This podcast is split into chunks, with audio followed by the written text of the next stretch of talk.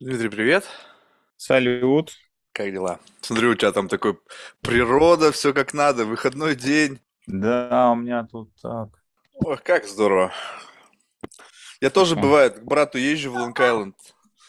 Там просыпаюсь, птички чирикают, звери приходят. А О, что это? привет. Что это?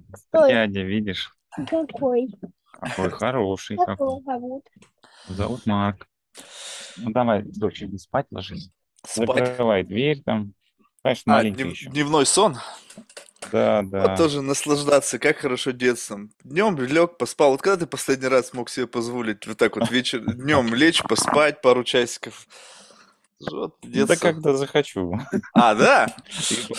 Да, поп- попробуй ее еще заставь поспать-то.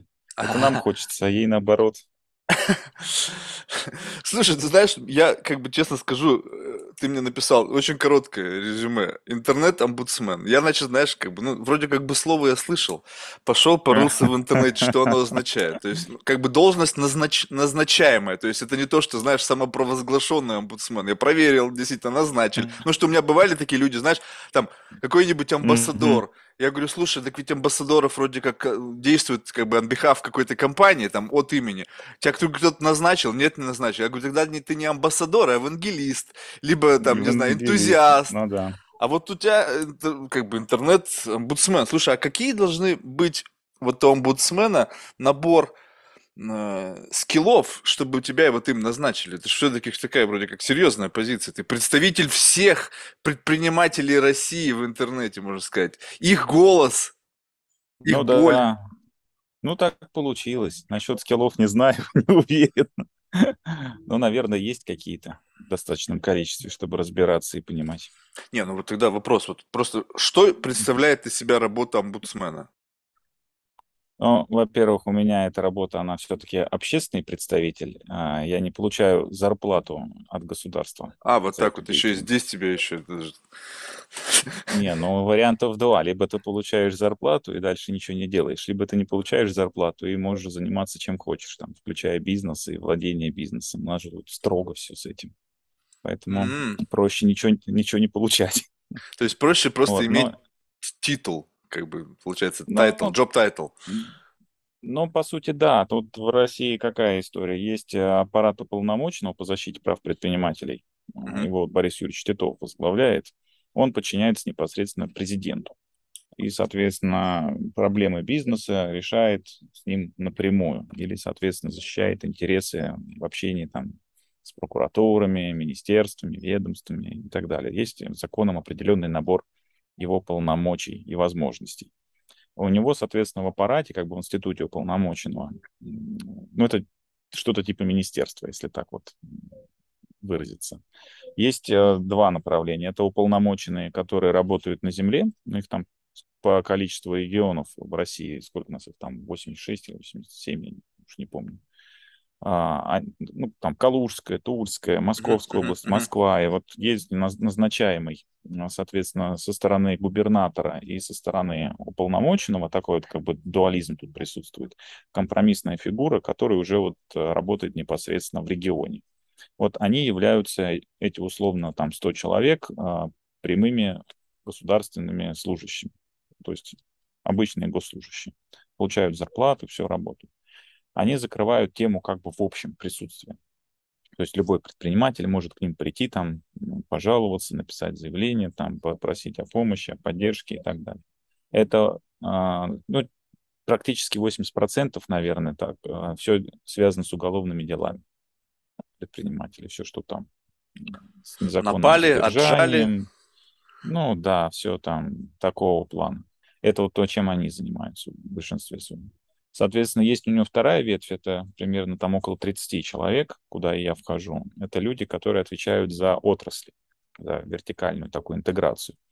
Потому что э, предпринимательство оно разное бывает. Ну и, соответственно, там металлургия одно, туризм третье, там бьюти четвертое, там интернет и IT вот у меня, соответственно. Соответственно, когда дела касаются э, айтишных предпринимателей, вообще там, или проблематика, оно прилетает ко мне, и я должен рассматривать, давать там первичное заключение или понять, кого мы привлекаем. У меня есть там, а, как у аппарата, набор людей, работающих пробона, ну, в основном там юристы, ну, такие вот классы люди, которые также рассматривают, например, с юридической точки зрения или а, с какой-то профессиональной точки зрения, когда там чего-то касается тоже там компании. Ну и плюс вот объединяют уже там игроков, например, там Яндекс, Озон, у них есть, э, они находятся там в РАЭКе. РАЭК — это вот Российская ассоциация электронных коммуникаций, она там объединяет. Есть там ассоциация видео, которая там Иви, Мегаго, там все вот домашние кинотеатры, mm-hmm. онлайн-кинотеатры объединяет.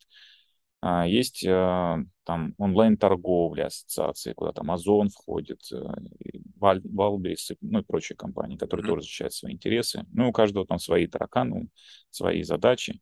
Ну и, соответственно, вот когда что-то происходит, получается, этот кейс прилетает ко мне. Ну и, соответственно, там где-то раз в год, раз в полгода мы проводим некие э, ситаны, там ситуационные анализы, такие мероприятия, которые определяют вообще проблематику комплексно. И эта комплексная проблематика с а, учетом там каких-то идей или борьбы с законотворчеством, с каким-то некомфортным для отрасли, она выплескивается в доклад президенту. И уже там по докладу президента начинается работа там с министерствами, ведомствами. Ну, честно сказать, последний там год-два уже этого так вот не происходит, потому что тут немножко у нас все в России перепуталось, скажем прямо. А, и несколько это сбилось по сравнению с тем, когда я там начинал несколько лет назад.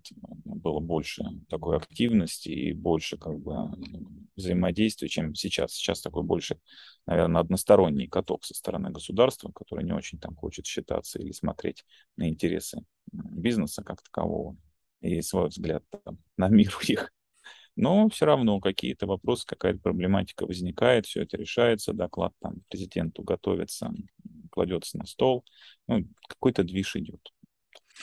Слушай, а вот до этого момента, вот с, точки зрения законодательства, какой такой, ну, если взять, понятно, что там огромное количество, каждый, наверное, свое хотел. Но вот в целом, если попытаться как-то генерализировать, каков был основной запрос от IT-предпринимателей с точки зрения изменения законодательства? Вот что? Дайте что? Скорее не трогайте нас. А, вот, вот так, так, да? Потому что как раз э, это период, когда вот э, появилась э, должность такая, она появилась не от того, что ее там решили назначить, а от того, что возникла уже востребованность. Ну, то есть э, интернет там 8 лет назад начал достаточно бурно проникать во все отрасли, во все коммуникации, ну, то есть массовый, массовый характер э, привносить. Ну и, соответственно, государство обратило внимание, что есть такой, оказывается, интернет, да, там не первый, второй канал телевизионный, а есть еще какой-то Яндекс, который читает, там, Рамблер. Давай-ка их тоже начнем регулировать. А как регулировать, что делать, и кто это такие, с чем их едят, а, вопрос такой сложный. Естественно, государство, как слон в посудомой, посудную лавку, раз, и начало там все крушить. И пока вот государство не трогало, интернет развивался 20 лет там в России сам по себе о нем никто и как бы и не думал, не знал. И IT весь точно так же. Это единственная, по сути, отрасль, которая родилась не из недр Советского Союза исторически, а просто была создана. И она абсолютно точно была интегрирована в мировой рынок. То есть корпорации, они, по сути, и создавали это. Вот там IBM, Hewlett Packard, Microsoft. Ну, вот то, с чего начиналось, да, там такие тяжеловесы, гиганты. И, соответственно, они по образу и подобию, по сути, построили весь бизнес. Там двухуровневая система продаж, э, дилерские, реселлеры, дистрибуторы, э, вендоры, вендоры поддержка, а, там, структурирование каналов сбыта, соответственно, рекламные кампании, продвижение, обучение. То есть вот все это было впитано здесь в России, но тем более, что в этой отрасли ну, наверное, 95% это люди с высшим образованием, окончившие достаточно престижные, хорошие университеты а, России, не только. Поэтому они такие культурные люди, очень, в принципе, либеральные, я бы даже сказал. И, естественно, вот это вот конструкция построения интернета, он же строился в России без помощи государства, в отличие, например, от Соединенных Штатов, да, где там прямое давление со стороны государства было по а, организации всей сети, если так выразиться, то здесь у нас это все выросло само собой по своим законам, по своим правилам, ну и с учетом вот то, что я сказал, качества и уровня компетенции непосредственно людей, которые в этом участвовали, он достаточно хорошо был структурирован и, в общем-то, бесконфликтен. То есть а, не соприкасался с государством, а внутренние конфликты, они никогда не были какими-то такими слишком сложными. Даже вот я хорошо помню, у меня же там бизнес всегда был, и в начале 90-х, и в середине, и в конце. Даже сложные как бы разборки, они, проходившие там по понятиям, они не были такими там, криминальными или чем-то из ряда вон по сравнению с другими отраслями, отраслями там автомобилестроением или металлургией или там торговлей, вот, где достаточно жестко все то в IT это было все очень-очень как бы цивилизованно.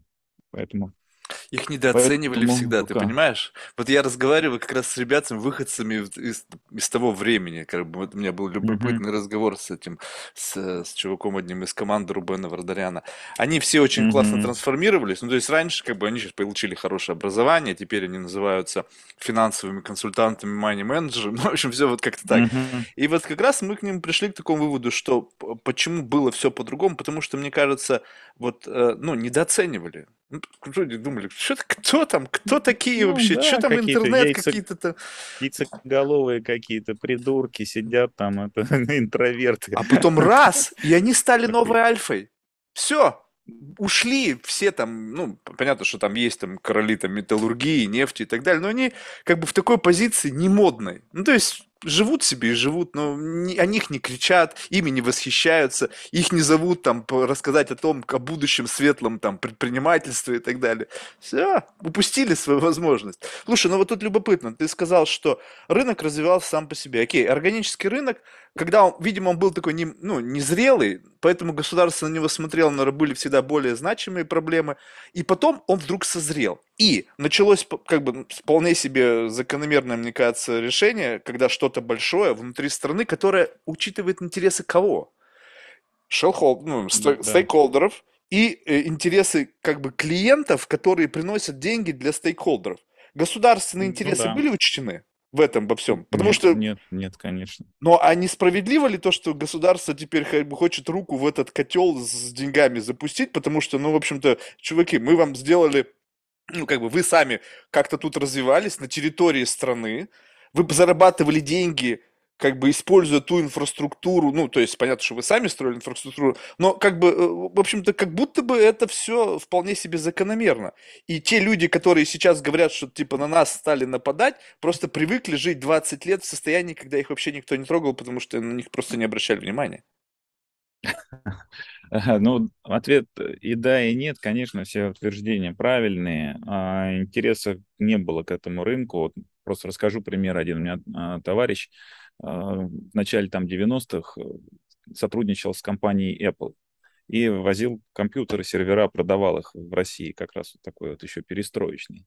И у них так бизнес пер, там прям каждые полгода 100-200% роста, они там воодушевленные, все это покупается. Ну а чтобы тогда пока ну, кредитных линий так, естественно, не было, банки тоже ничего не кредитовали, никакой оборотки, а деньги надо, чтобы купить вагон компьютеров, продать вагон компьютеров.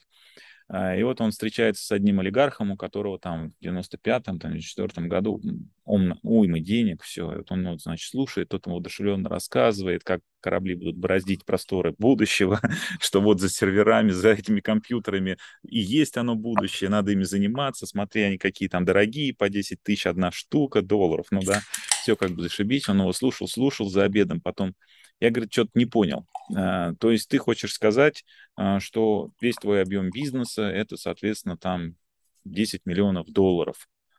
Ну, я условно так на пальце. Ага, да? Он ага. говорит, да, ну да, ты что, а в следующем году, если там денег да, что мы сделаем все 30, а то и 40. Посчитал, посчитал. Это что, это самое, две цистерны нефти, что ли, мне продать? Это весь твой бизнес? Не, компьютер не интересно. То есть весь вот э, задел, и вся эта идея, и все отношение, оно в этой фразе. То есть это сравнивая с сырой нефтью, которую ты продаешь, и с получением той прибыли, которую ты там имеешь. Какие нафиг компьютеры, зачем-то в чем-то разбираться и все остальное. И отношение государства ровно точно такое же. Оно регулировало то, что видит, то, что осязаемое, то, что просто. А какие-то компьютеры, за ними будущее, никто в это не верил. И регулирование это пришло не из-за того, что там деньги. Денег не видно и сегодня. Там вот если посчитать, то общий ревеню или общий оборот э, всей IT-индустрии, он там значительный, но по сути он же спрятан внутри других э, отраслей. То есть э, уровень проникновения заключается в том, что все это IT, весь этот интернет, э, все, что с этим связано, он как нервные окончания, как вот нервная система проникла во все волокна, мышечную ткань, легкие, там весь этот головной мозг вдруг стал расти и стал управлять всеми этими мышцами и э, стал управлять фактически не только знаниями, но и смыслами внутри общества, внутри Еще общества, которое начало соприкасаться. Поэтому процесс регулирования это не процесс про деньги, это процесс про управление смыслами. Почему государство туда и полезло? А, так бы оно и не трогало, ему было бы все равно, сколько зарабатывают э, все эти айтишные компании. И почему, вот ты говоришь, э, стало вдруг слышно про всех новых там IT-гениев, IT-успешных бизнесменов? А, ровно потому, что они стали такими decision-мейкерами с точки зрения того, на кого равняться, и стало видно, что они могут управлять. Ну, вот реально они управляют. Если по Ленину, то, в принципе, а, управление государства – это управление посредниками, которые организовывают связь внутри государства. И если брать там а, революцию, устроенную Троцким, ну, по сути, он там был главным идеологом и исполнителем, то его самая фундаментальная э, тема была в том, что он а, фактически подчинил себе а, тех людей, которые работали на телеграфе, телефоне. Вот в школе нас учили, что надо захватить телефон, телеграф, там, как по Ленину. Ну, Но чему на самом учили? деле их никто не захватил. Только задумайся, чему нас учили делать революции и перевороты. Да, но это неправда, это обман, потому что никто ничего не захватывал. К тому моменту, когда прошла команда к захвату, то те люди, инфицированные уже вот этой новой вирусной идеологией, они просто начали подчиняться приказам Троцкого, а не приказам правительства. И, соответственно, вся нервная система передачи информации и управления государством оказалась э, в руках кого? В руках революционеров.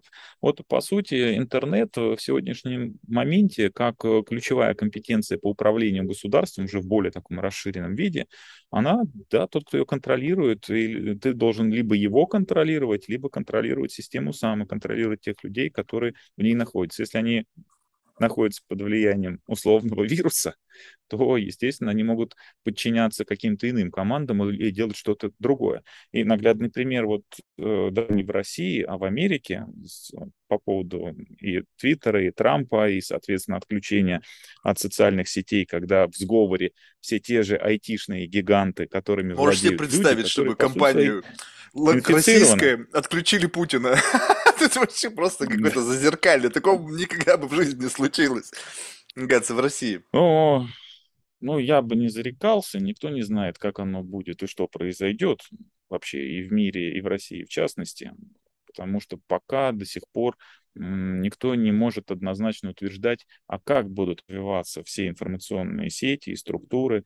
Но и нужно всегда помнить, что организованная сетевая структура или организация, тут тавтология небольшая, но это именно так, какой бы она малой ни была, она может поставить на колени любое сложно структурированное архаичная, иерархически построенную государственную модель. При условии стопроцентной децентрализации. России, да, когда ее нельзя отловить и понять, и поймать в том числе. То есть это больше похоже на некую вирусную опухоль. Она, конечно, может э, превратить любой информационный организм, которым является сегодняшнее любое государство, ну, в принципе, в тлен. Поэтому здесь не вопрос даже защиты или контроля.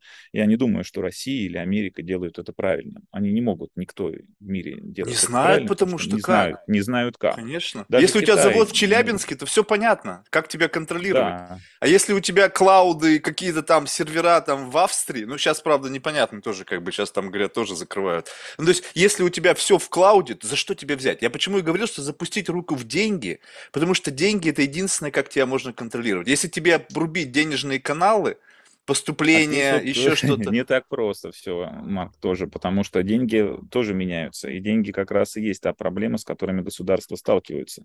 Те же криптовалюты и токенизация экономики, она говорит о том, что происходит огромнейшее давление на привычную финансовую систему и банковскую систему, которая основана на доверии, а, со стороны технологий, которые основаны на взаимодействии недоверяющих друг другу объектов, субъектов, правильно сказать, но доверяющих э, технологической среде. И это, вот эта децентрализация, она точно так же просто вот как новая фундаментальная идея закладывается в головы людей, причем много уже людей ими начинают пользоваться и понимать. И плюс все события этого года приводят к тому, что люди начинают бояться доверять там тем же самым фиатным деньгам, а, чьи бы они ни были, там, особенно там к доллару сейчас подорвано доверие колоссальным образом. И люди начинают пере, форматироваться, переструктурироваться. И, соответственно, государства и Австрия, и Франция, и Германия, и Соединенные Штаты, и Россия пытаются зажать а, гражданское общество в тех а, смыслах, в которых оно находилось там последние 150-200 лет. А, но это совсем небольшой срок для жизни людей, если так на протяжении всей истории смотреть. И это не говорит о том, что мы буквально, может быть, через год, через два, через три будем жить совершенно с иной философией, которая, опять же, основана а, благодаря тому, что люди познают технологические аспекты и новые технологические уклады, которые меняют их сознание и видоизменяют образ их жизни, то есть меняют целиком полностью социально-экономический уклад внутри общества.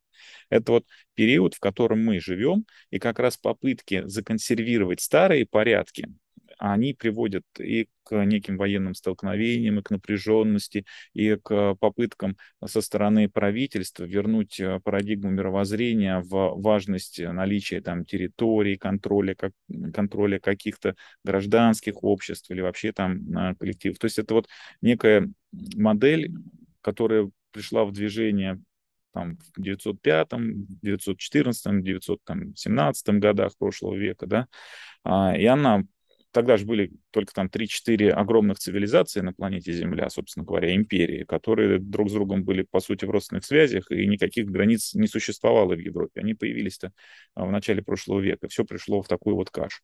А потом, соответственно, к войнам, да, мировым войнам, что, что уже, опять же, войн, война за ресурсы. А сейчас ресурсы, они совсем другой характер носят, и попытка вот законсервировать общество в прошлом веке, она вполне естественна, но она приводит к ускорению процесса вот этого общего э, динамического такого движа в сторону нового, новой структуры общества. Этого нельзя не понимать, но это вот я не вижу, чтобы это обсуждалось или хотя бы кем-то всерьез рассматривалось. Все смотрят э, на цветы, но никогда не смотрят там, что растение себя представляет э, в корневой системе и вообще в целом. Вот какой-то здесь такой обман есть, не, не знаю почему.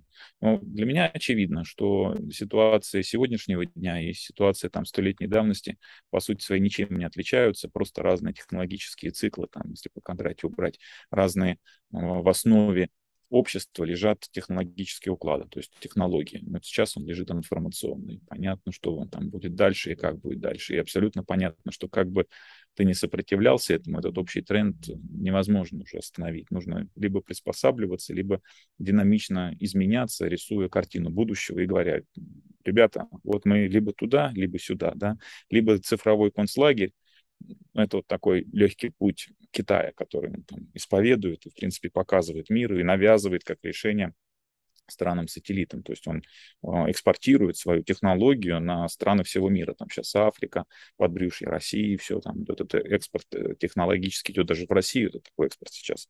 Э, попытка навязывания идет.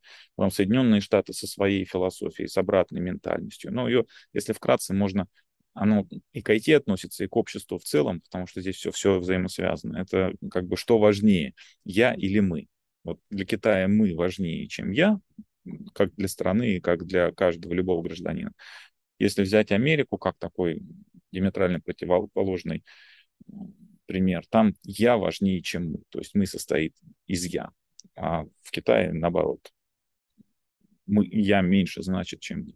И, соответственно, философия как раз внедрение IT, информатизации общества, оно противоположно разные. То есть там, Китай — это социальный рейтинг, это соответствие позиции человека в общем пространстве, это контроль и смыслов, и информации и так далее. Да? Там контроль, соответственно, а, присутствия всех айтишных компаний и сервисов, ну, так или иначе. Ну, то есть там тотальное такое вот а, контролирование и возможность администрирования со стороны назначаемых людей всей этой системы.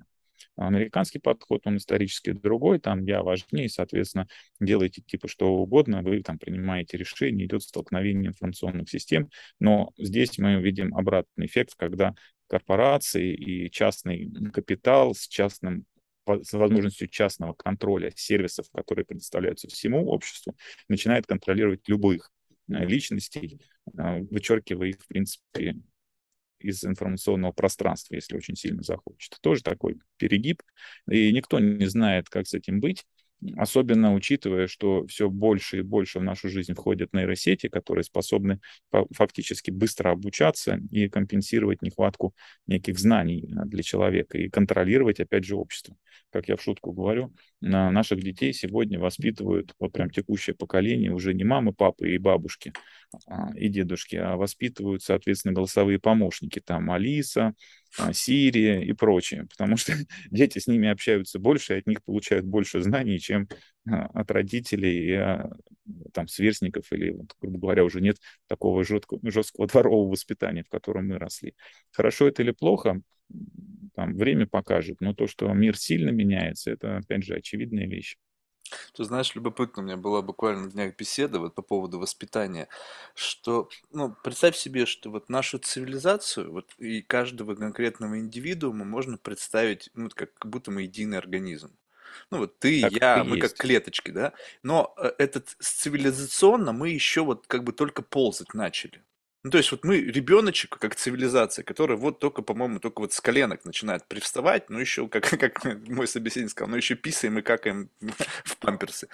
Вот, ну и тут приходит как бы идея ребенок Маугли, когда нету кем-то взаимодействовать, то ты как бы, ну, твое сознание как будто бы будет закрыто, оно замкнуто. Это, И у нас наверное, как... ты с, Карел... с Кареловым разговаривал, да? Не-не-не, не с Кареловым. С Кареловым тоже были любопытные беседы.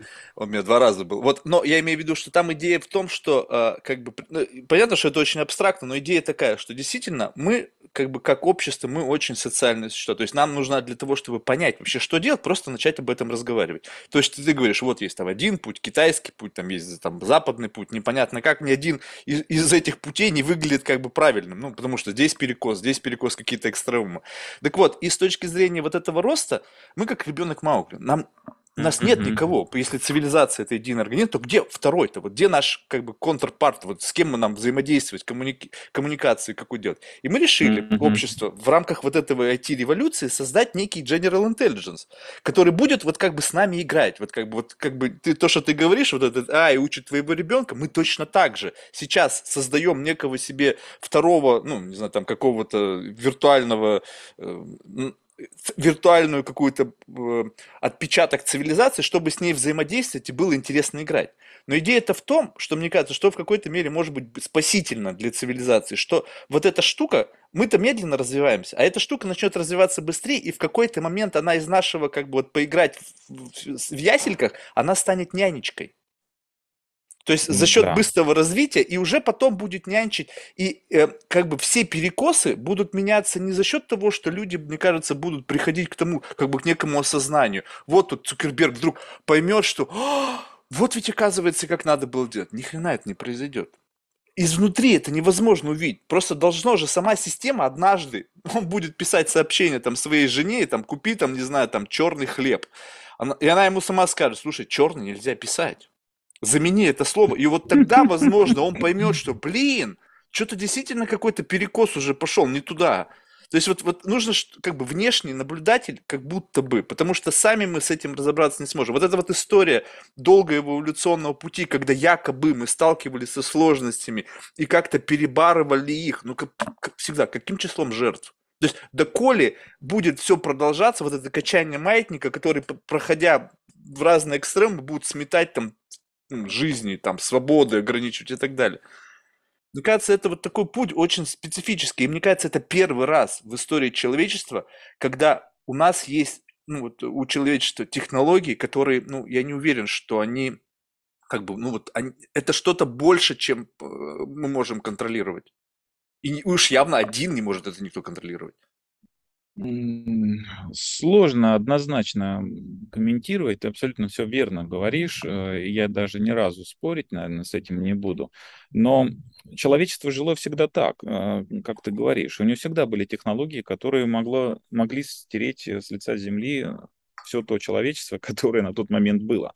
И э, вот скажем, там 20 лет назад Капица написал, профессор Капица у нас российский, все знают естественно, а, прекрасный труд про демографию, именно про численность людей на Земле, на планете Земля. И выдвинул там такую гипотезу, которую, в принципе, подтвердил, что демографический эффект, он никак не связан с количеством и доступностью ресурсов на планете или вообще для людей.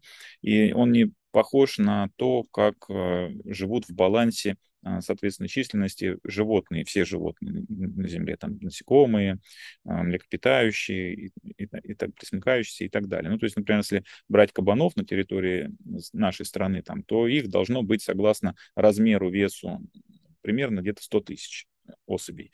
И если брать э, там минус э, 10 тысяч лет назад, то количество людей на этой же территории было примерно такое же. То есть у нас было всего 10 тысяч особей. То есть соответствовали мы весу роста, потому что мы похожи там, на этих кабанов с точки зрения физиологии. Mm-hmm. А потом, однако, возник достаточно бурный рост. Вот, скажем, в моменте рождения Христа на планете, Земля, на планете Земля было всего 100 миллионов человек. Всего 100 миллионов. А потом вдруг начался такой вот достаточно шустрый подъем. И когда Наполеон проигрывал под Ватерлоу, на планете Земля появился первый миллиард человек. Соответственно, потом два, потом четыре, ну, там шесть, семь, уже восемь. Но если смотреть на эту гиперболу, то, а, по сути, где-то в 2024 году примерно, примерно в наше время уже численность людей на планете Земля должна была стремиться к бесконечности. Но этого не произошло. Последние годы численность приостановилась. И он говорит, что а, именно демография людей зависит не от того, как правительство борется или стимулирует, чтобы они не делали, не имеет значения. Демография зависит от количества связей внутри общества. То есть это квадратичная зависимость, а, которая по ходу похожа на как раз реакцию внутри атомной бомбы вот это вот деление. Чем больше у тебя связи, тем больше у тебя получается численность э, людей. Вот такая интересная взаимосвязь. Так, ты помнишь, да, в Китае долго боролись со вторым ребенком, потому что численность росла, и думали, что их невозможно будет прокормить, и будет там катастрофа. А сейчас численность э, рост численности в Китае замедлился. Даже правительство пытаются стимулировать там второго ребенка, уже там чуть ли там, сейчас не доплачивать будет, чтобы был второй ребенок в китайских семьях. А этого не происходит. При этом это не усилие правительства, как показала практика по ограничению рождаемости, а это просто какой-то естественный процесс. Ну, вопрос, почему он остановился? Вот Капица считал, что численность на планете Земля там стабилизируется где-то в количестве 10 миллиардов человек. А его основа гипотезы была основана на том, что там за весь полярит прошло 10 миллиардов э, душ, вот если там за, за все, за все время. Потом за средние века еще 10 миллиардов. И вот в наши дни практически на планете Земля живет одновременно то же количество 10 миллиардов. То есть если брать э, и делить время не в световых годах, ну, то есть не в физическом времени, а во внутреннем времени системы под названием человечества, то действительно мы укладываемся в такие вот отклески. Можно предположить, что где-то э, 10 миллиардов у нас и получается душ. Не знаю, есть там переселение или нет переселения. Вопрос э, не к нам, но очень похоже. А, я добавил эту, к этой теории мысль о том, что торможение произошло по факту из-за того, что в последние годы в нашу жизнь стали приходить информационные сущности, с которыми у человека стал возникать контакт. То есть, иными словами, количество связей у людей увеличивается, и, по сути, численность людей должна увеличиваться, но увеличиваются не физические люди, а физические информационные сущности, которые подменяют, по сути, а, реальных людей. Ну, самый примитивный пример — это вот общение с упомянутой там Алисой или Сири, Это раз, но по сути ты общаешься много раз с электронной почтой, на каком-то сайте что-то заказываешь, вот этот робот, а, который тебе что-то продает и дает возможность заказать билет на самолет, это, в принципе, та же сущность, которая заменила какую-то тетеньку в киоске, которая продавала тебе билеты, концерт, на самолет и так далее. И это можно считать тем же коннектом с реальным человеком, который мы воспринимаем таковым. И мы рождаем эти сущности, если ты посмотришь, что действительно на сегодняшний день уже в бесконечности они стремятся. Их очень много. И тем самым получается вот эта вот э, подмена. Мы уже живем в мире некой технической дополненной реальности, которая, собственно говоря, сильно отличается от того, в чем жили наши предки. И если говорить еще дальше, то с учетом там приходящих нейроинтерфейсов и возможностей уже передавать свои интеллектуальные способности другим людям или использовать других людей в качестве аватаров, чтобы получать информацию и опыт от общения с миром посредством уже их возможностей, то это приводит к тому, что мы живем в обществе, которое вообще должно поменяться радикально, поскольку у тебя этика, мораль, философия, эмпатия, симпатия, все видоизменяется. Ну, вот самый простой пример а, как ты можешь э, стесняться там своего тела или тела другого человека, если ты можешь побывать внутри его черепной э, коробки и посмотреть его глазами и пожить какое-то время внутри него, да, то есть фактически ты становишься им. И еще хуже, ты не просто смотришь его там обнаженное тело, а ты находишься в обнаженном пространстве его нейронных связей, зная там вообще самое сокровенное. То есть, иными словами, а какой вот этики или как это чувство вины может идти речь, э, вот как яблоко Адама, да, то есть мы возвращаемся в историю вообще в абсолютно как бы иную даже, может быть, религиозную сущность для самих себя. И я скорее прихожу ко мнению, что сейчас нам нужны уже не технологии, а, там, законы, государство и все остальное, а нам нужно сосредоточиться на единственном, что может позволить людям выжить. Это на этике, морали, философии и религии. То есть вот религия, наверное, самое важное, что должно прийти к нам для того, чтобы понять, как нам дальше жить. Иначе мы не сможем воспитывать ни вот этот сверхумный искусственный интеллект, неправильно обучать нейронные сети, неправильно воспитывать детей. Мы не знаем, как сейчас правильно воспитывать детей. Конечно, мы их сейчас воспитываем по образу и понятию. У меня большая часть взрослого населения горюют о такой вот кондовой классической советской школе. Но почему они, они горюют? Потому что тогда был детерминизм, тогда школа учила простым вещам пунктуальности, ответственности, соответственно, послушанию, умению читать и писать. И вот э, этим фундаментальным вещам тренировали человека. Но для чего его опять тренировали?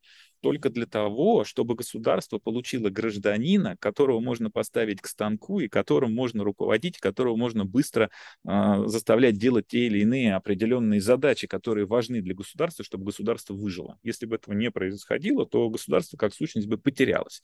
И, соответственно, конфликт с другими государствами приводит к тому, что государство занимается обучением. Советский Союз не потому занимался э, ликвидацией безграмотности, что очень любил людей, а потому, что ему нужны были рабочие, которых можно было сделать из крестьян. Для этого их надо было тотально обучить, чтобы эта выборка была, чтобы все изменилось.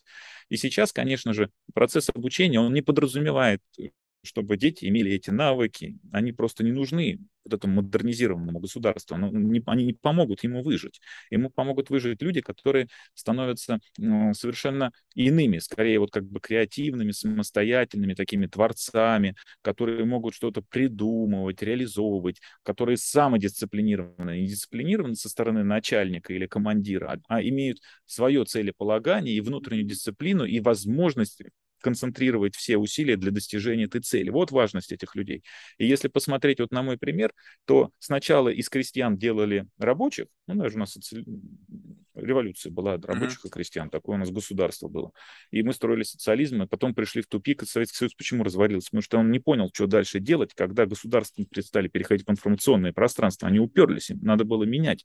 И нужно было осознать, что сейчас а, в отличие от там 17 года, когда была революция, вместо 80% крестьян, всего 3% крестьян кормят всех остальных, которые там либо синие воротнички, либо белые воротнички, либо какие-то там творческие профессии. А тогда они в 20% все помещались от всего общества, то есть как бы ничтожно было.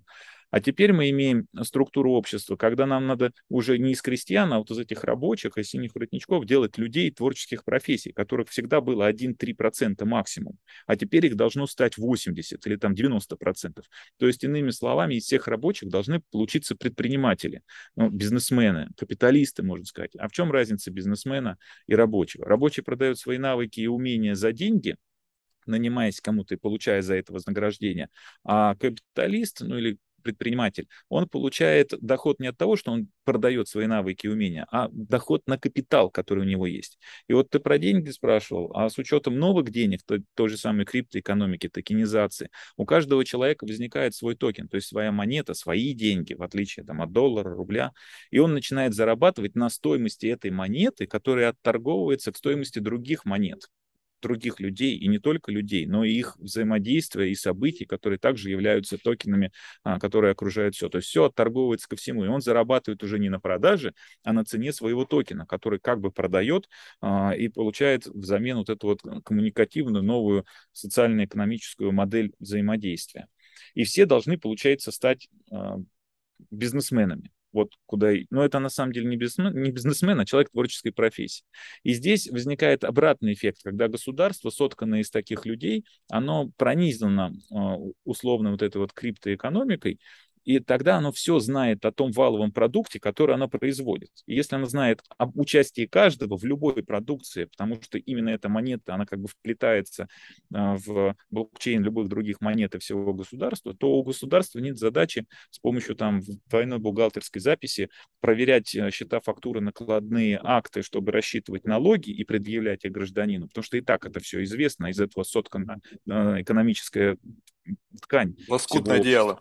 А, да, а ему нужно уже единственное, что делать, это справедливо распределять блага, которые общество заработало по отношению ко всем его участникам и доверять а, какие-то объемы своих возможностей технологических тем людям, которые способны правильно их использовать, опять же, во благо всего общества, ну, то есть давая вот эту вот возможность творческой реализации. То есть, иными словами, а, ты можешь получить для реализации своих задач э, какой-то огромный завод, который может производить все и вся, потому что он это делает не путем э, там, литья металла или производства там, чугуна или микро, микро, интегральных микросхем, а из-за того, что у него а, есть возможность передвигать атомы и создавать любой продукт по твоему проектному заданию. Но этот завод, понятно, что не может владеть им один. Он продукт всей нации.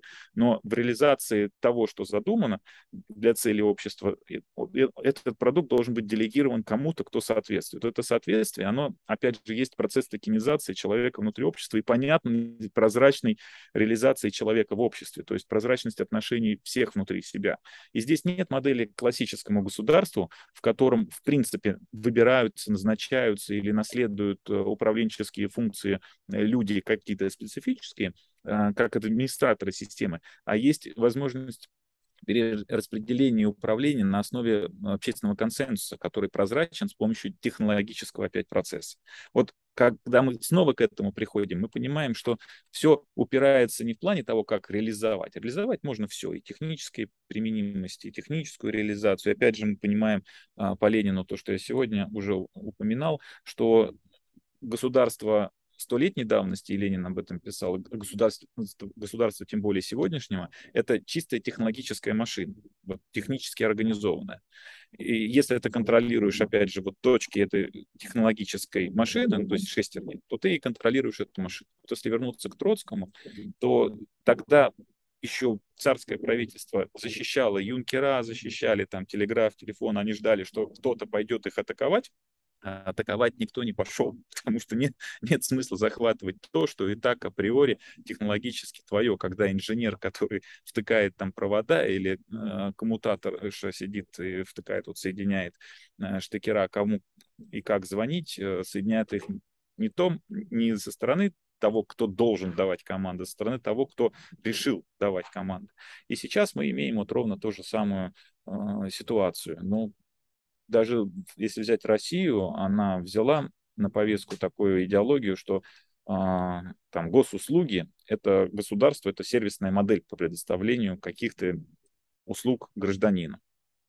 То есть она фактически что делает? Реплицирует позитивный опыт технологических компаний, там, условного там Фейсбука, Гугла, да, ты написал запрос, или там Яндекса получил ответ, и вот должна там государственная машина делать точно так же и то же самое. И делать-то она должна, но опять здесь есть э, глобальная идеологическая ошибка, когда ты так выступаешь и так делаешь, начинаешь укореняться в этом сознании, то ты скорее будешь двигаться в сторону китайской модели, где есть э, жрецы, есть вот как в Древнем Египте некая каста, которая управляет этими всеми системами, управляет всеми рычагами внутри общества, они неприкасаемые, и априори они должны быть непогрешимые. Но, как показывает практика развития религии, все рано или поздно заканчивается, и все само себя изживает. И никто не, не дошел ни разу до состояния вот как раз общественного консенсуса, такой вот э, технологической анархии, если можно так выразиться. Но это мне не нравится, терминология, она не отражает сути, она просто само слово пугает людей. Так же, как вот в Советском Союзе дискредитировали слово спекулянт, да, и спекулянт это, это плохой человек, хотя э, до революции спекулянт всего лишь навсего тот, кто сегодня называется у нас там торговым агентом, да, тут зарабатывает торговую наценку. И вот это вот все, оно немножко, может, странное, может быть, не странное, но мне бы хотелось, чтобы где-то был такой открытый диалог там в средствах массовой информации, еще лучше, может быть, в телевизоре, для того, чтобы большее количество людей могло хотя бы начать думать об этом или смотреть на ситуацию правильно. И это вот к чему я так долго рассказываю, что э, воспитание детей — оно очень важно, когда у тебя нет детерминизма, когда тебе никто не говорит, что вот это вот правильно, что вот так вот мы жили там сотни лет, и нужно жить именно так, потому что в наши дни этот детерминизм уходит, и у нас все приходит в некое такое плавное движение, перетекание одного из другого, и нужно ставить под сомнение все, любое утверждение, любое любой уклад, любую привычку, потому что уже нет смысла опираться на что-то, так как сами технологии настолько быстро видоизменяют, в том числе и технологические отрасли, и людей, которые в них задействованы, что ты не можешь быть базированным ни на чем. И нельзя сказать, что черное это плохо, белое это хорошо, потому что, скорее всего, это не так.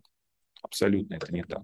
И привычка как раз не сопротивляться и не уповать на конкуренцию как на двигатель экономики, потому что уже в наши дни это неправда, это уже нет. У нас уже скорее а, такая а, кооперационная экономика начинается, то есть э, совместные деятельности, а не конкуренция. И это тоже уже абсолютно очевидно.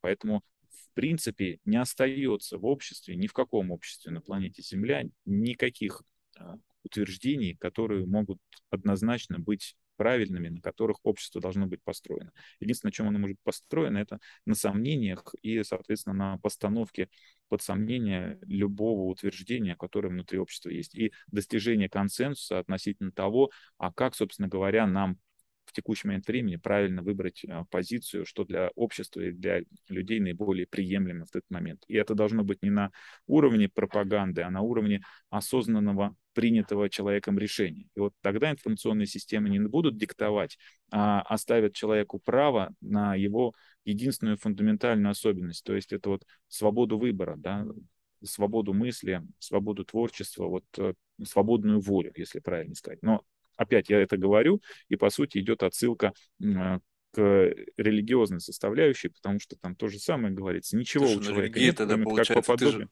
Ты же говоришь про не, не оставить никаких, э, как бы, никакой догмы, никакой детерминации. Религия, она очень детерминирована. Это можно, это Нет, нельзя. Это грех, нет, это, нет, нет. это... Ну а как? Э, Нет, это совершенно не так, на мой взгляд. Она никак не... э, Если брать э, божественную сущность даже вот христианства, то там как раз и есть. Человек создан по образу и подобию Бога, и от всех остальных живых существ и неживых его отличает наличие свободной воли, которая есть у Бога.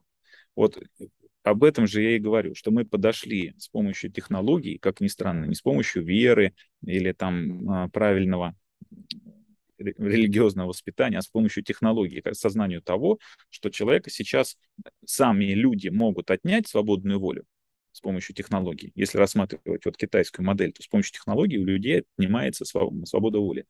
Или наоборот, дать возможность с помощью технологий людям использовать единственное, что их отличает от всего остального, что их окружает, это их свободная воля. То, что религия там 10 заповедей или еще что-то дает, она дает просто достаточно простой план достижения вот этого вот прихода к осознанию для человека. А, это опять как технологический процесс. То, что нужно делать, чтобы чего-то достичь. Но вот, скажем, а, ни для кого не секрет, а, люди пытаются там попасть в какой-то поток, попасть в какую-то там а, свою осознанность или там в расширенное сознание, и делают это разными способами. Кто-то, значит, отшельник, монах, э, там, как это буддисты, там, 30 лет проводит в пещере и сидит там в позе лотоса, медитирует, а кто-то там жрет что-нибудь там такое непонятное, чтобы попасть и подумать, и так что кто-то еще что-то там делает. А, вот, но и разные способы. Один из способов сейчас это именно технический способ, когда тебе не нужно есть там таблетки, не нужно медитировать, а у тебя вот прям раз, бац, в кору головного мозга, и ты там тру, все структурировалось у тебя уже тоже. Ну, то есть это, а, скажем так, наркотик в виде телефона, вот условно. Но, но к этому тоже все, тоже все приходит. И он очень простой он очень простой такой, получается, наркотик, потому что он уже тебя может конкретно обучать э, и конкретно формировать сознание, вот то, о чем мы, мы говорили. И это не за горами, это вот как только придут нейроинтерфейсы в нашу жизнь, то, по сути, там в горизонте 10 лет мы уже это получим как общество. И оно так мгновенно всех изменит, э, что поделать с этим будет ничего нельзя. А люди-то не готовы, потому что у них нет э, понятия, что хорошо, что плохо, и у них непонятно, им непонятно, куда они должны направлять э, свою свободу воли, потому что у них нет моральных ценностей, моральных устоев.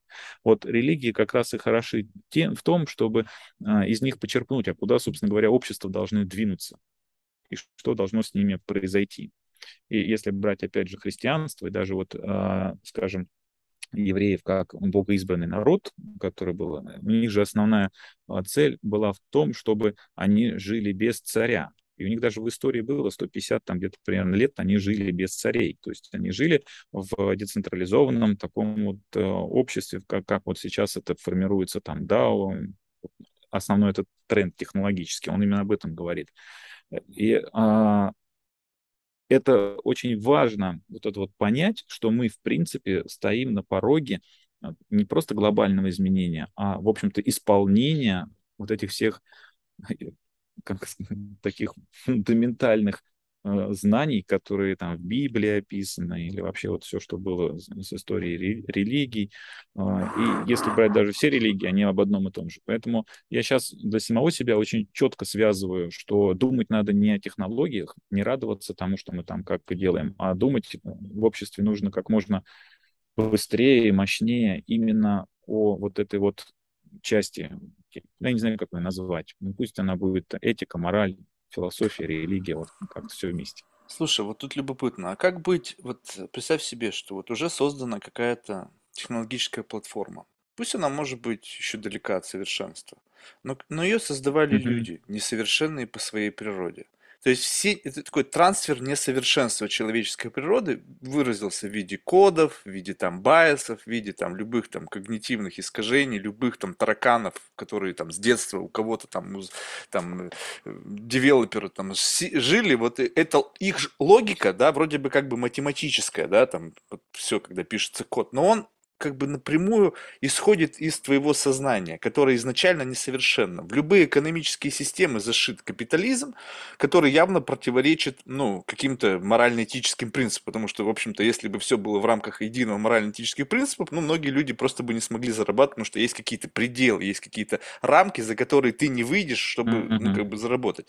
И вот, с одной стороны, как будто бы катнули вот эту технологии, которые уже живут и определяют э, вектор развития. То есть, когда руководители компании, обвешанные всякими application ами, которые им говорят, что надо делать, я вообще уже не знаю, кто кем управляет. Ты управляешь компанией, либо эти наборы из этих application ов, которые созданы с человеческим несовершенством, в которые интегрирован, возможно, какой-то там цинизм, э, эгоцентризм, еще что. Я не знаю, как это выглядит, но они как будто бы управляют процессом. И получается, что есть один процесс. Теперь ты говоришь, так, нужно как бы вернуться к своему морально-этическому компасу, его снова откалибровать, чтобы был true north, и как бы какие-то религиозные аспекты, которые уже явно эти векторы, они не будут совпадать.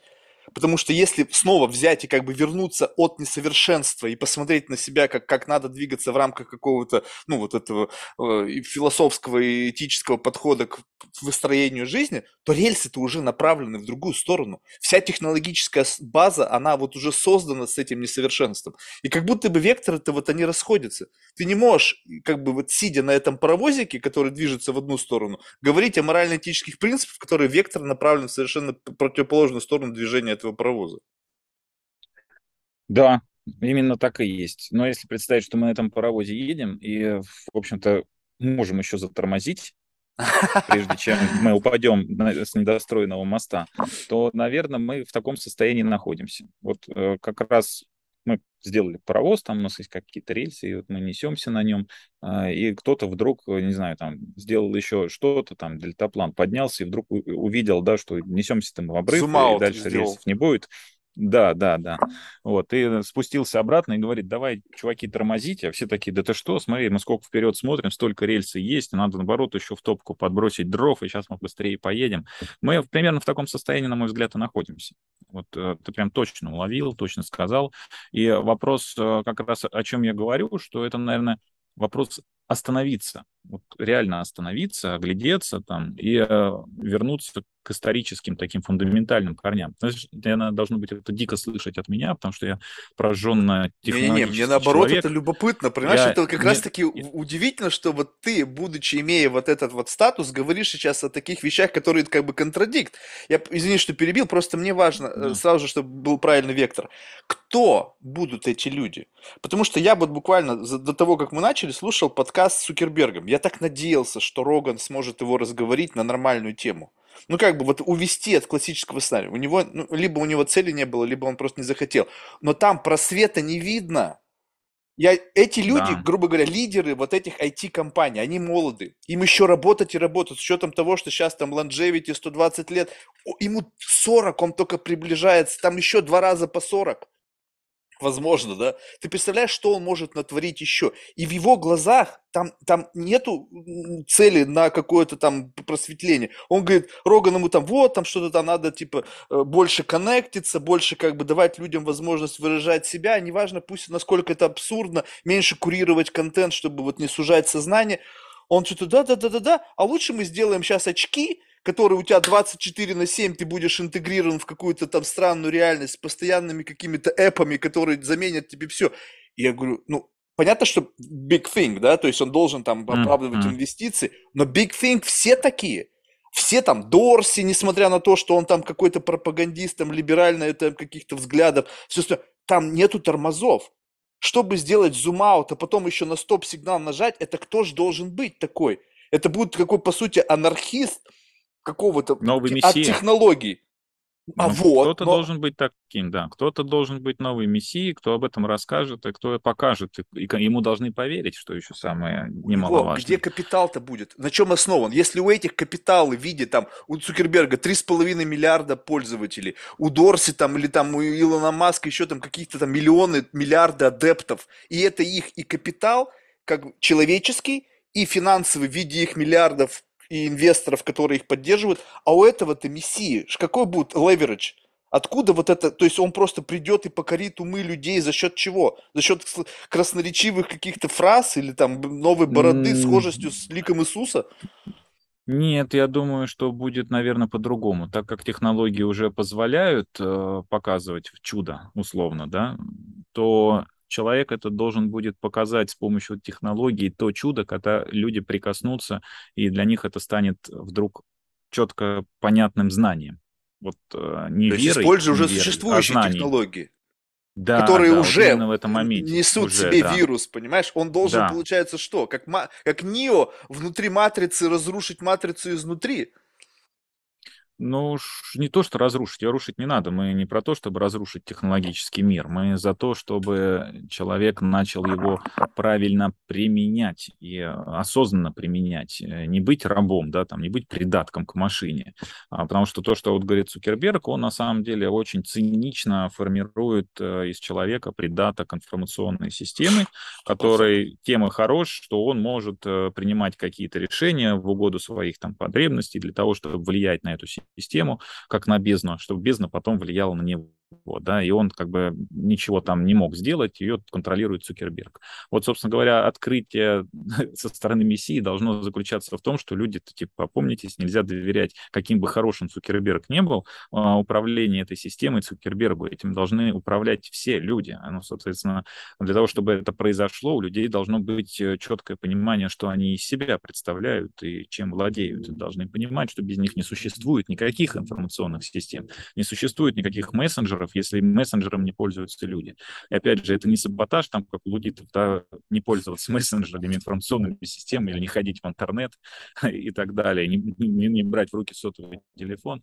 Речь идет э, как раз о том, что мы на грани построения глобальных информационных систем, и пройдет там 3-4 года, и они уже ну, проникнут вообще во все сферы жизни. Вот опять же, в очки я не сильно верю, я больше верю в то, что и очков не понадобится для того, чтобы было тотальное такое 24 на 7 коннективити, и на тебя влияли со, со стороны и на принятие твоих решений, но научить людей в этом технологическом мире принимать осознанные решения, которые являются продуктом их свободной воли, а не навязанного мнения, это самое важное. Отличать условно пропаганду или втирание со стороны информационных ресурсов от э, осознанного принятого решения и понимания того, что оно должно базироваться на знании и получении этого знания, и фактически понимание того, что весь мир у нас из искажен, потому что мы априори его воспринимаем, а, собственно говоря, тем, в том виде, каком его сгенерил для нас мозг. Ну, не видим мы его объективной картинки. С этим не то, что нужно смириться, а нужно это также понимать. То есть это фактически думание поверх думания внутри головы. И вот если брать опять школу, то, что мы уже затрагивали, в моем понимании как раз школа сегодняшнего дня, чтобы новая вот эта эфемерная сущность в виде нового государства а, возникла и начала существовать, это научить ребенка думать над своим думанием или контролировать свое думание а, сверх вот этим способностью разума думать. Это с точки зрения как бы биологии и современных знаниях о головном мозге никак не противоречит. Это как раз более развитые лобные доли головного мозга, которые позволяют на неокортексе совершать такие маневры.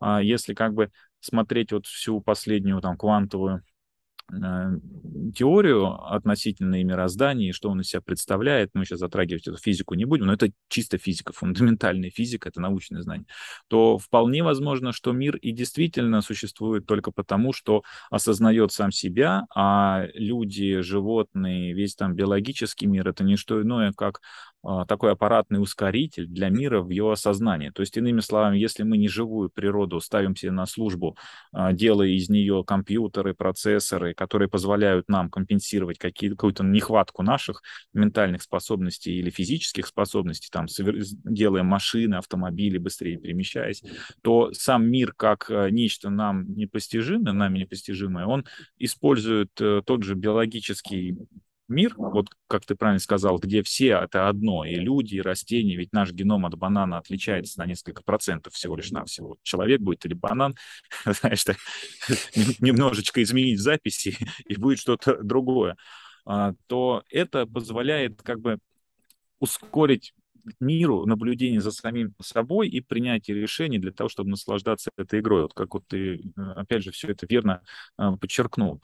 Поэтому здесь, наверное, и нужно как раз тренировать то или учить тому, что нужно людям. И вот это вот совместной осознанности и возможности объединяться уже не путем коммуникации через сотовую связь или интернет, или там видеосвязь, как там мы сейчас общаемся, а путем фактически консолидации своих ментальных способностей как общества, мы будем по сути своей развиваться быстрее или, может быть, с такой же скоростью, как будут развиваться созданные нами нейромашины там, или искусственные интеллекты. И тогда искусственный интеллект однозначно будет стоять у нас на службе, как э, вот эта вот неживая природа, а мы будем уже осознавать свое место в создании вообще всей живой природы и того мира, который вокруг нас. Быть может, вот эта вот скорость изменений, она там и остается в пределах 20-30 лет. Вот, скажем, Моисей водил евреев по пустыне 40 лет. Для чего? Для того, чтобы э, выдавить психологию раба из головы последнего, кто вышел из Египта, из рабства, да, и уже прийти в новую Ну, по сути, для того, чтобы поколение свободными. просто сменилось, чтобы умерли те Да. носители старой Кто- идеологии да, да, и родились А вот и теперь в при- приколись. идеологии.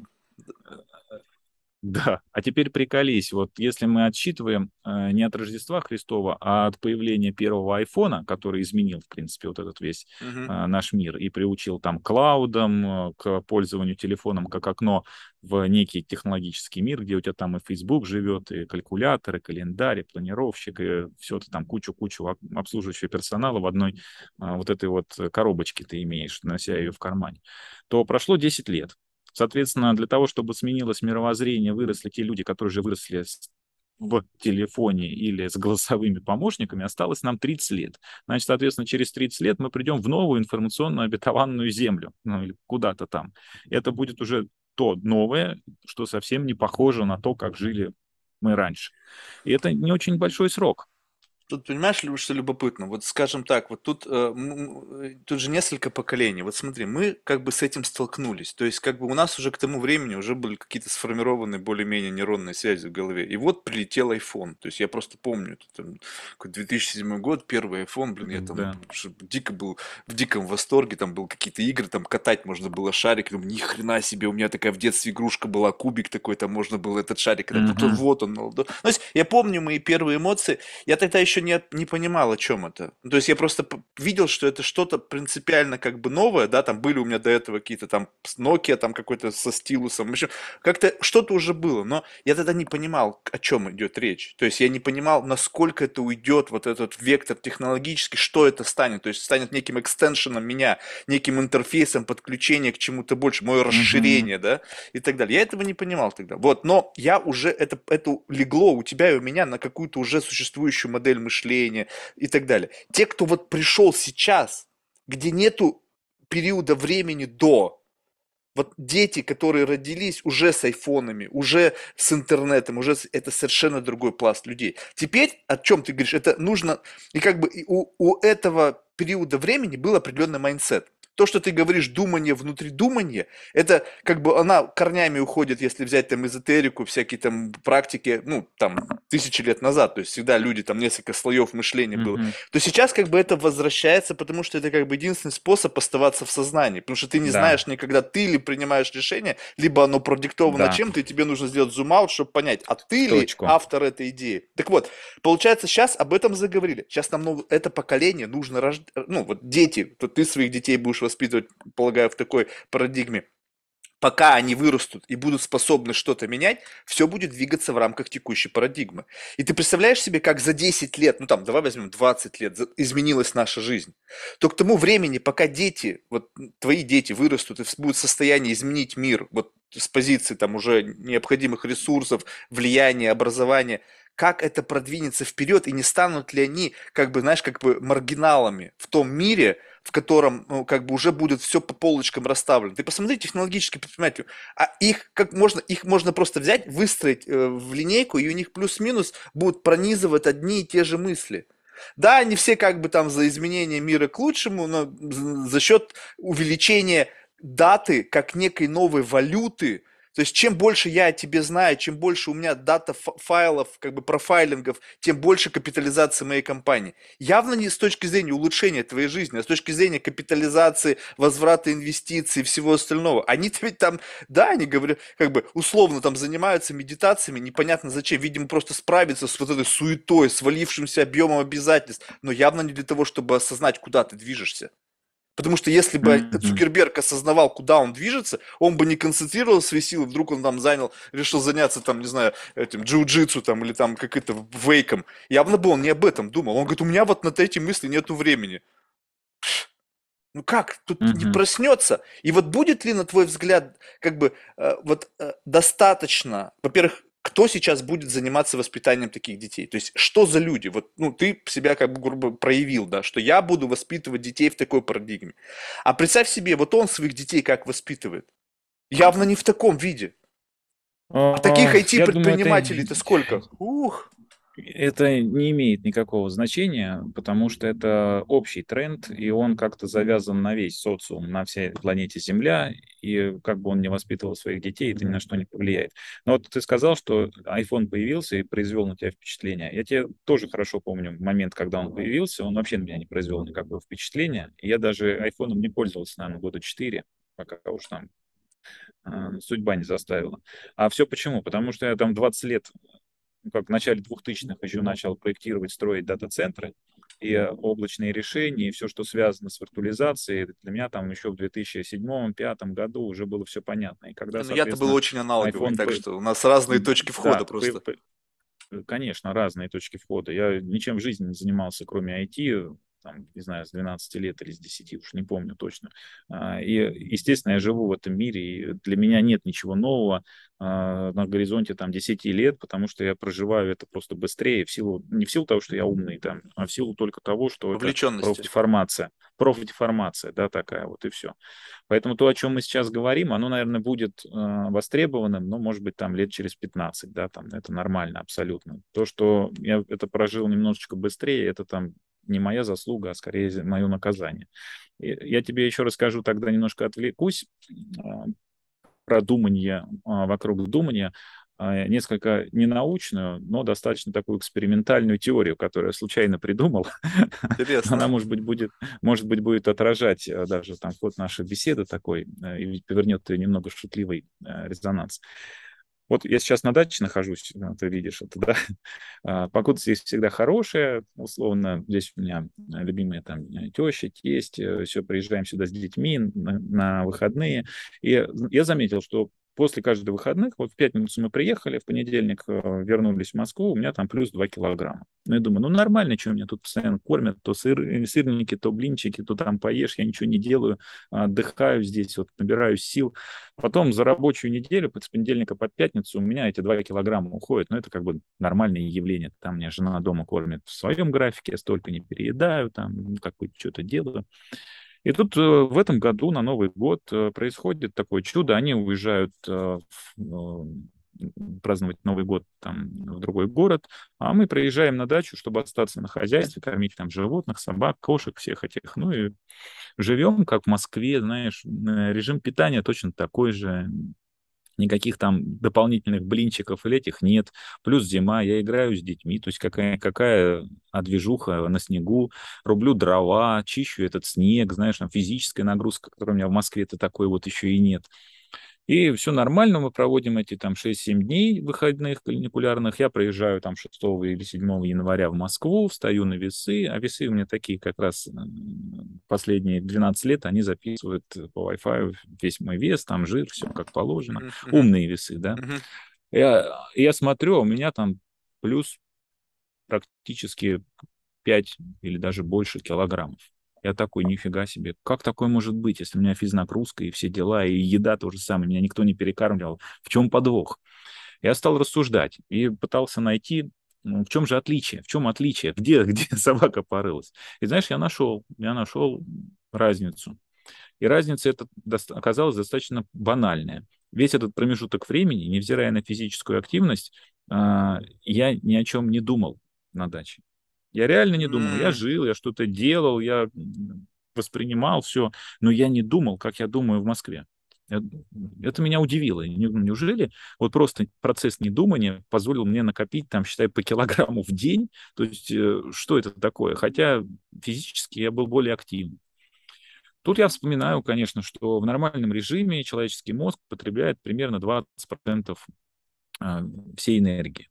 Ну, Е равно МЦ квадрат никто не отменял, формула еще Эйнштейн придумал, все как бы зашибись. Значит, а, энергия и вес абсолютно взаимосвязанные вещи. Значит, нужно понять, э, как тратить эту энергию, и если это так, то, значит, думание поможет.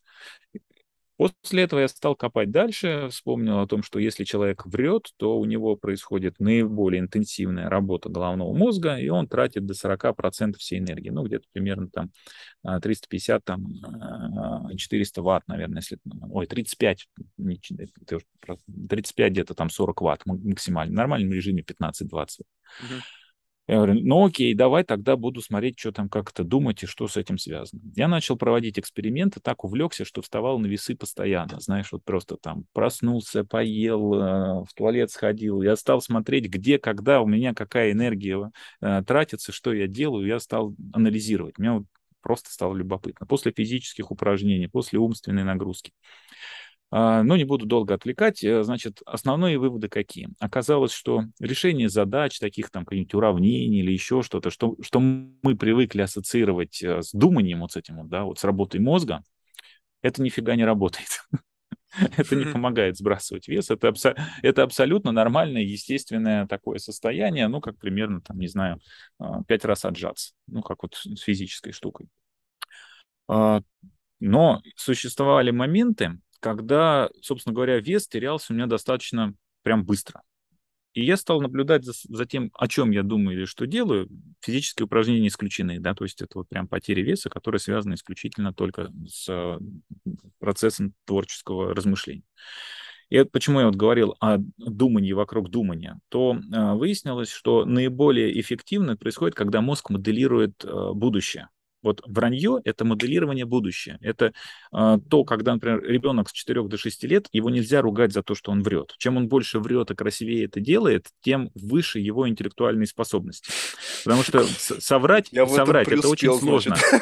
Да, ну ты очень умный, с тобой приятно разговаривать, и я же думаю, что ты разговариваешь с собеседниками на разные абсолютно темы, поэтому поддерживать а, некую такую комплементарную, достаточно узкую а, беседу, это очень сложно. Поэтому говорит о том, что ты хорошо врешь.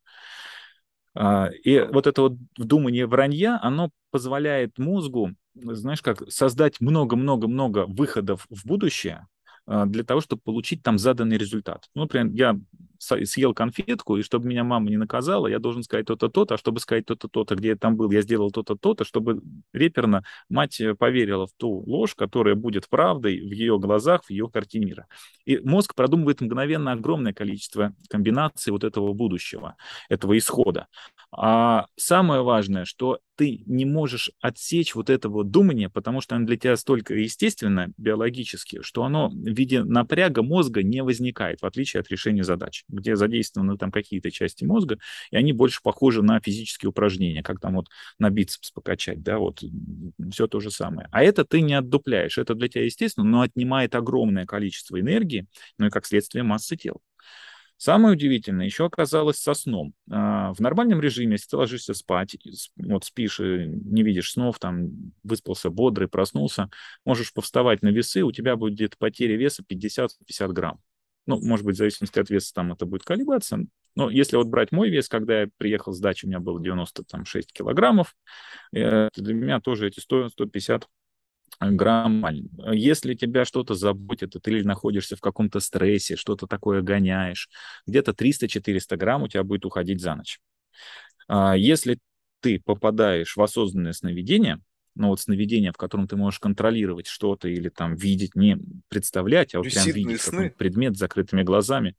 Да, и такие видеть яркие сны, в которых ты вот что-то двигает, что-то там делаешь, у тебя будет где-то вот 400-600 грамм, и максимальные до килограмм 200, вот то, что я на своем опыте замечал, ну, это прям вот осознанные сновидения такие, они отнимают огромное количество энергии и, соответственно, веса за ночь, когда ты ничего не делаешь.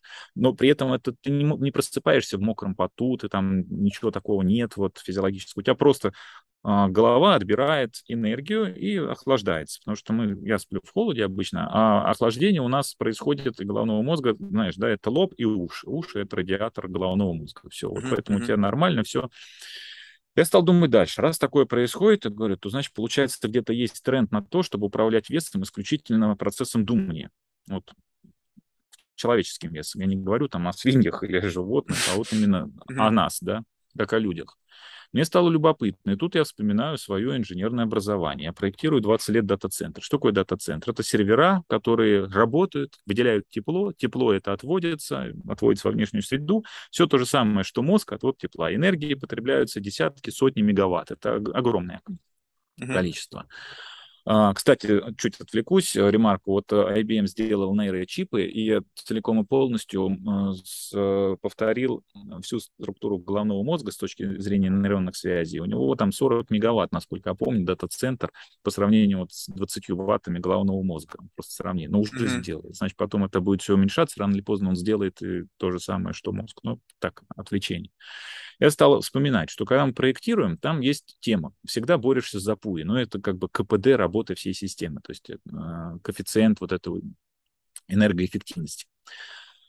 И там получается, чтобы сократить, если ЦОД потребляет, например, центр обработки данных, потребляет 1 мегаватт, чтобы сократить там на 10% э, энергопотребления, то ты можешь улучшать работу э, климатической системы, дистрибуции питания, там, вентиляторов, ну, чего, чего угодно, как бы сверху. Ты можешь уменьшить на и, за, и затратить много-много всего на 10%. Но на самом деле, чтобы на 10% сэкономить общее потребление внешнее, тебе нужно всего на 5% изменить потребление процессора который вот эти 140 ватт потребляет внутри mm-hmm. самого дата-центра. Представляешь? Потому что дальше возникает инженерный каскадный эффект, и в каскадном эффекте каждая система начинает уже не 5, а там 7, 12 и так далее процентов. Чем она выше, тем у нее получается выше э, вот это количество процентов экономии. И в результате эти же 10 процентов внешней экономии всего 5 процентами, не, не 10 сверху, а 5 снизу. То есть человеческий мозг будет точно так же. Мне нужно изменить работу, например, на 5 процентов головного мозга, чтобы потерять 10 процентов веса тела. Рассуждая таким Больше образом, энергии я решил потратить. попробовать. Да, я решил попробовать, а, будет ли это функционировать. Ты знаешь, и оказалось, это функционирует. Но когда ты начинаешь этим заниматься, то приходишь к выводу, что э, постоянное думание о думании, вот это вот в процессе, оно приводит к тому, что и к еде ты начинаешь относиться по-другому потому что организм начинает контролировать ее. И выяснилась такая штука, что на самом деле ну, у людей есть э, два, два как бы состояния чувства голода. Это реальный биологический голод, когда организму нужно, и психологический голод. И чаще всего мы находимся в психологическом голоде. Это когда тебе надо поесть, это мозг тебе говорит, что надо поесть, а тебе вообще ни разу не надо поесть. Потому что когда я стал замерять э, расход своей энергии, я пришел к выводу, что я вообще переедаю капитально. Я ем больше, чем мне надо физически, потому что мне просто эта еда не нужна. Я не могу потратить эти калории. И э, я стал приходить э, к моменту питания не в плане диет там, или с весом, а в плане именно контроля еды с точки зрения мозга и находить разницу, когда я физически хочу есть или когда я психологически хочу есть. И если психологически ловить себя на этом моменте и получать удовольствие от э, момента перехода, когда физиологически у тебя возникает голод. Это mm-hmm. вот очень четкая, четкая такая грань, ее легко поймать. Как ты только переходишь, ты начинаешь сильно меньше есть, вот прям реальный, или, или даже реже есть, при этом чувствуешь себя замечательно, у тебя нет никакой потери энергии, и постоянное думание у тебя отбирает э, вес, потому что он начинает преобразовываться в энергию.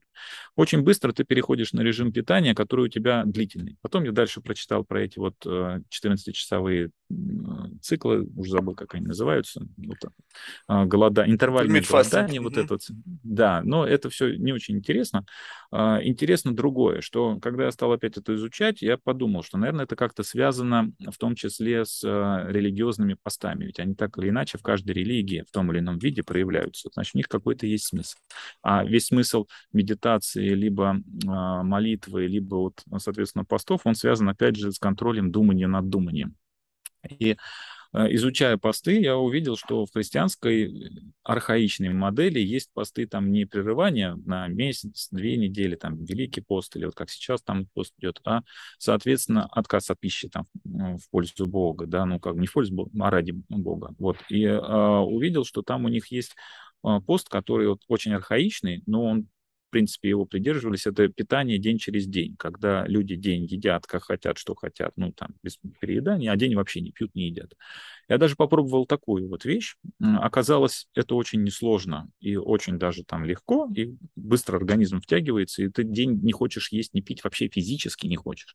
Но самое сложное а, бороться, опять же, с самим собой, все время думать и помнить о том, что тебе не надо есть ни завтрак, ни обед, ну, не потому что не хочешь и не нужно. А организм и мозг в первую очередь говорит, да ты что, говорит, обалдел, я обычно в это время ем, как же можно не поесть? И ты не можешь найти применение свободному времени, которое у тебя возникает в обед. Поведенческий нужно тупик. бороться, да, не с голодом, а именно вот с психологическим поведенческим тупиком. То есть высвободить это время, и для этого надо найти очень быстро занятие, которое тебе вот прям нравится, и на которое раньше у тебя не хватало времени, не знаю, начать там играть.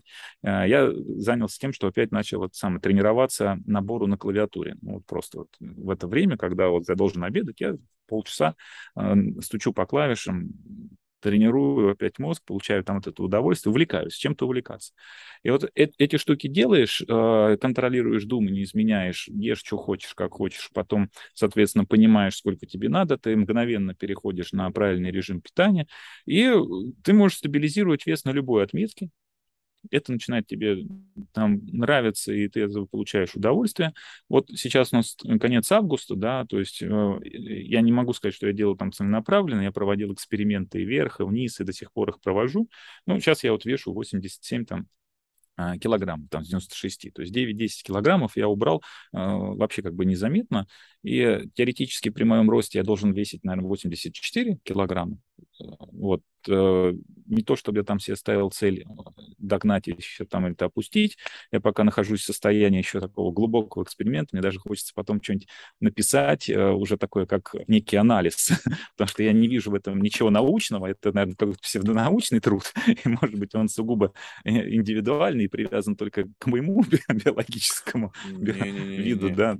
а может быть, что-то в этом и, а может быть, что-то в этом и есть. Но э, если есть хотя бы зерно правдивости вот в том, что я делаю, с чем экспериментирую, то получается, что все эти диеты, все вот это, что учили, это полное фуфло, потому что организм питается всего лишь на все, каждая клетка организма, так же, как и мозг, питается только глюкозой. А глюкоза бывает двух видов, либо расщепленные из жира, либо сразу, которые ты питаешься. И опять, если брать э, центры обработки данных, то питание там тоже может быть двух типов. Либо, соответственно, преобразовано через источник бесперебойного питания э, с онлайн-преобразованием, то есть сразу это фактически питание от батареи, батарей постоянное, либо питание грязное, которое идет из внешней среды и попадает сразу в сервер. Оно плохое, но тоже там как бы стабильное, и чаще всего сервера выходят из строя именно из-за него. Также и мозгу, и нашему организму наибольше, больше всего нравится питание, когда он расщепляет глюкозу из жира. И здесь вот а, почему я к постам а, день через день, потому что если ты так делаешь, что у тебя день, когда ты ешь, организм не питает а, тебя, а фактически мгновенно накапливает вот этот жир, накапливает энергию. И следующим днем ты питаешься на энергии, которая расщепляется из жира. Вот этот вот режим преобразования, это как онлайн-преобразование в дата-центрах чистого питания для серверов. И на самом деле интересно замечать о том, как ты начинаешь даже думать по-другому, у тебя меняется сознание, а, у меня есть товарищ, который питанием занимается, они там тоже у него ученые этим занимаются. Оказалось, что, в принципе, никакая широта питания, там, вегетарианство или что-то вот это вот нафиг людям не нужно. Оно влияет только, знаешь, на что? На состав микробиоты, который живет в кишечнике, потому что вся еда — это для микробиоты, а не для тебя. Uh-huh. И, но микробиота, живущая в кишечнике, целиком и полностью контролирует сознание, то, что ты думаешь головой. А раб желудка, не зря же говорят так.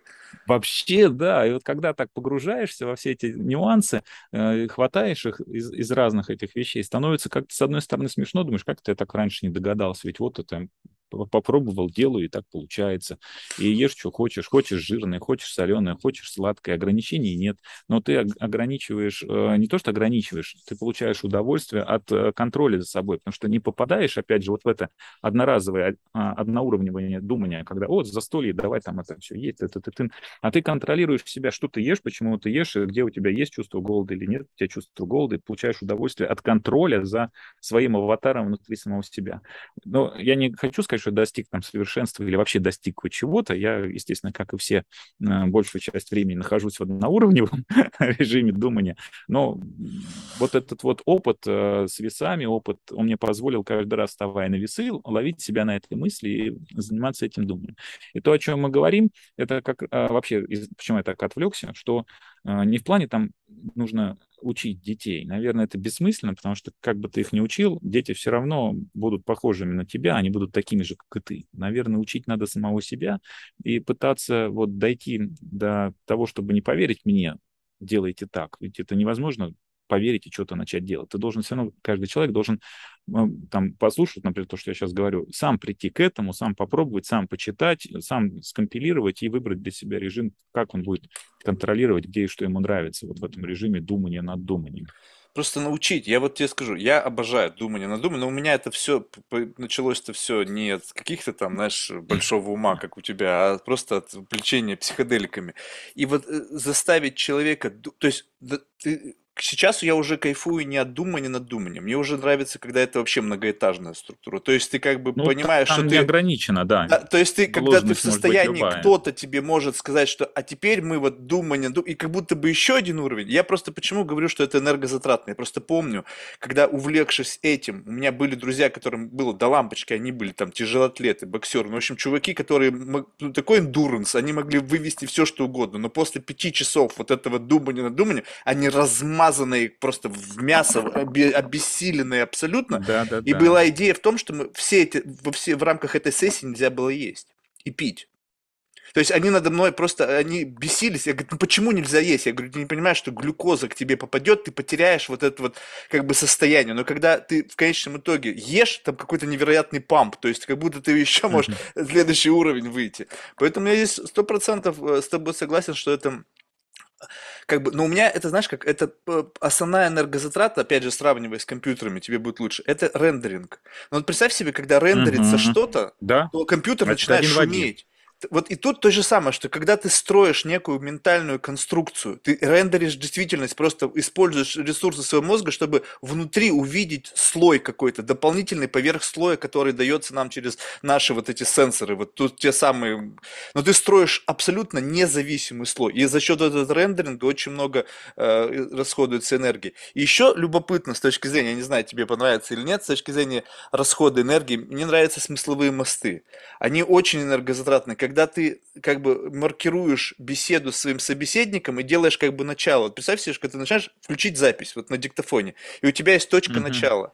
Это начало твоего смыслового моста. Ты как бы движешься по нему, не даешь ему рухнуть. То есть увязываешь логику всего разговора одно с другим, как причинно-следственная связь. Да. И чем она дольше, а мост без опор. То есть он просто вот такой вот. Ему нельзя рухнуть. Потому что бывает иногда так, и у меня часто бывало, когда ты не в ресурсе, когда ты, ну, в общем, у тебя недостаточно энергетического потенциала, бух, и ты просто забыл вообще, с чего это все началось. Да, О чем разговор? Почему? Где да, вот это? контроль за своим аватаром. Это, в принципе, да. одно и то же. Вопрос вложенности и количества этих контролей. А, с мостом это, может быть, даже еще повыше уровень а, контроля. Это такой высший пилотаж. Но я думаю, что больше двух уровней, это уже, наверное, просветленность, это третий, четвертый уровень вот этого вложенности думания над думанием. Я так себе представляю. Я еще пока не пробовал.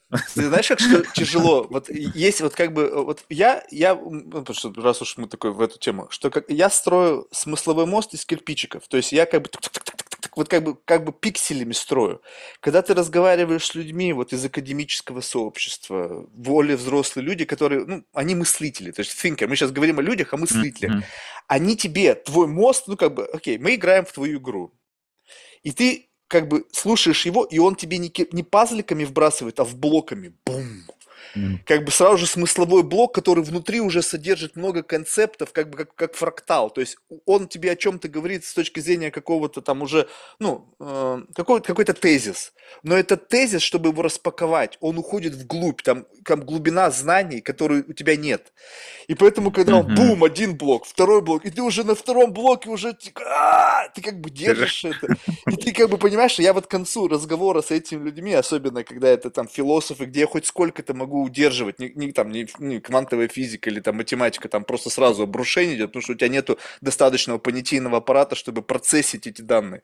То есть ты просто как бы, раз, ну, уже даже не, не строишь ничего. Но вот когда с философом... Дедос-атака такая. Да-да-да, там просто все, там обрушение идет моментально. Но вот когда я поговорил с кем-то, я сижу, у меня реально мигрень начинается. Вот я просто после этого я встаю, и у меня все, я пейнкиллеры, потому что я не вывожу. Это настолько в концентрация держания вот именно не, не потерять это, не потерять. И это насилие над собой в какой-то мере. И я понимаю, почему многие люди, когда я их прошу, давай вот в эту игру поиграем, говорят, не, не, Марк, я, беседа для меня отдых.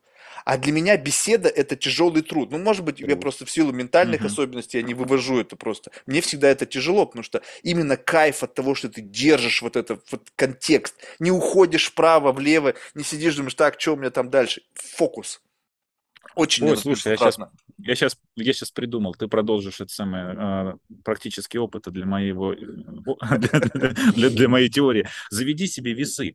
Ты будешь перед э, каждым гостем вставать на весы, они у тебя будут записывать, а после беседы опять вставай на весы. У тебя будет рейтинг гостей с точки зрения того, сколько ты ментальных усилий потратил. У тебя будет взвешенный, взвешенный рейтинг гостей. Ну, Всего лишь навсего поставь, поставь весы рядом с твоим рабочим местом и приучи себя два раза до и после на них вставать. И все. Я, видишь, очень много потребляю во время беседы. Я энергетик пью, кофе пью. То есть мне нужно будет вычленить количество жидкости, которое я потребляю. Не, не, мне... нет, это, тебе нельзя будет это делать. Все, вот прям вычеркни. Точно так же, как психоделический опыт. Нельзя ничего есть и пить. Тоже поставь это на заметку, чтобы погрешности у нас не было. Я тебе скажу так. С момента того, как я начал записывать подкаст, я потерял 20 килограмм. О, ну тогда вот видишь, ты в рамках моей но, но, теории, но тут, тут, тут нужно учитывать погрешность. Во-первых, я всю жизнь занимался тяжелой атлетикой, там началась, начался ковид, и я просто перестал ходить. То есть, соответственно, я перестал есть все, что я ем, в тех количествах, в которых я ел. Абсолютно почти до нуля снизилась физическая активность, кроме как трейдмил, у меня дорожка дома и вот это все. И плюс я теперь не могу себя заставить снова ходить. Мне просто лишний вес. Я, я весил 125 килограмм. Сейчас я, ну, даже 100, 123 было до начала ковида. Сейчас я 100, там, 2. То есть получается, что мне просто был лишний вес, и организм мог его просто отвергнуть. Тут прямую связь провести с тем, сколько я сожрал вот как бы вот в рамках вот этого ментального эксерсайза, я не знаю. То есть тут... Но, но я думаю, что сколько-то точно. Потому что сейчас вот уже точно. У меня диета, ну плюс-минус я ем одно и то же, но я продолжаю худеть. То есть вес это, снижается. Это только... Ну да, а как влюбленность снижает вес? Мгновенно. А влюбленность это что такое? Это постоянное думание о предмете твоей любви и э, как там модификация реальности с точки зрения возможности встретиться, увидеться, там, мечтания. А мечтания вот такого плана, это что это все тоже ментальная активность, как раз некое думание а, наслаждение над собственным думанием. Вот что такое влюбленность, да, по сути своей. И поэтому вес уходит точно так же у людей, а, которые влюблены. Ну, у тебя, наверное, сейчас есть такая же влюбленность э, в то, что ты делаешь записи подкастов. Не, не, это не то. Это, это, это, не, это, это не то. Это как раз-таки ментальный фитнес. То есть это то, что мне ну теперь да. дает возможность. То есть как бы у меня раньше не было тренажера. Единственный тренажер, который у меня был, это друзья, которых я мучил. То есть я их садил и говорю, давай. У меня их не стало, потому что ну, нету левериджа нормального. Раньше у меня был леверидж условно над ними, потому что, в общем-то, я, как бы, грубо говоря, покупал их внимание. То есть они были как-то финансово от меня зависимы, и у них как бы выбора не было. Отказаться от этой беседы, там, пятичасовой. Mm-hmm. Нафиг это надо? То есть пойдем лучше в клуб или бухнем, или покурим, как нормальные люди. Нет. Садил напротив себя и вот это ночной разговор длиной в 5 часов. Ну, кому это надо?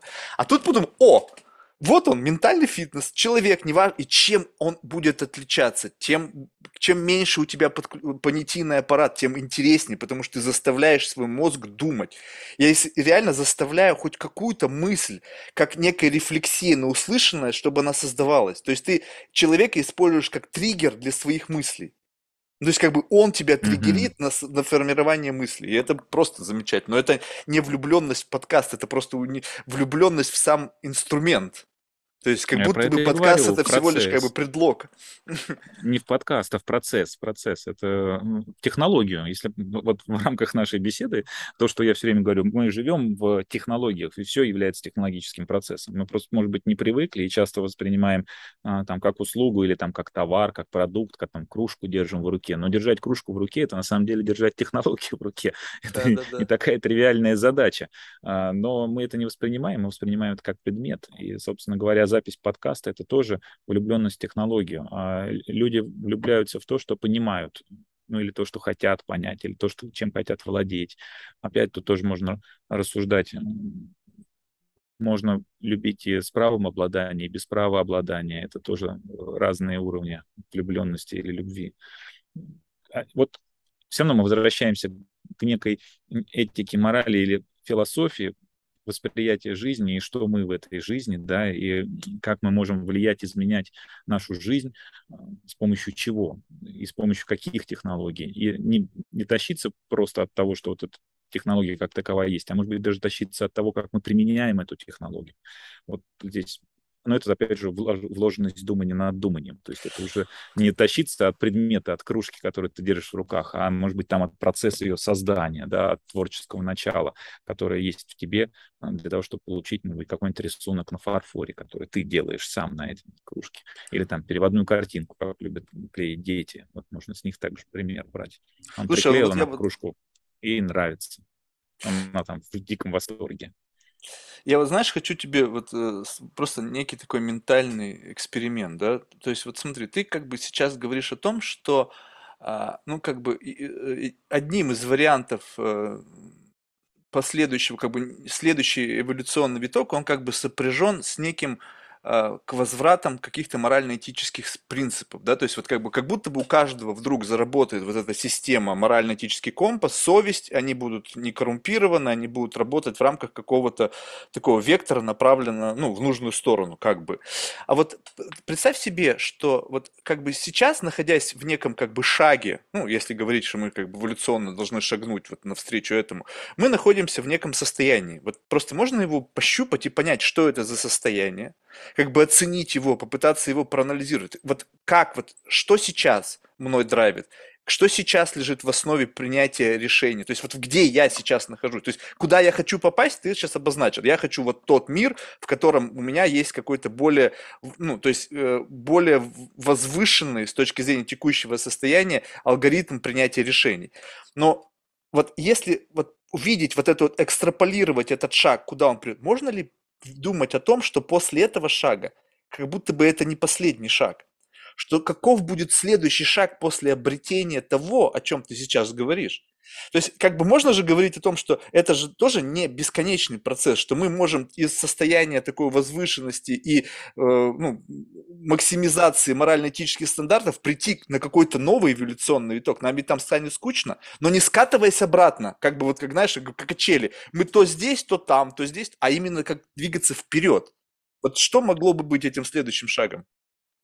А, ну, смотри, если я все правильно понял, о чем ты э, спрашиваешь, давай немножечко откатимся назад, чтобы было понятнее. Вот э, люди жили достаточно долго в аграрных э, таких агломерациях, да, ну, то есть они, в принципе, были обычными крестьянами и какое-то количество людей там вельможами и так далее.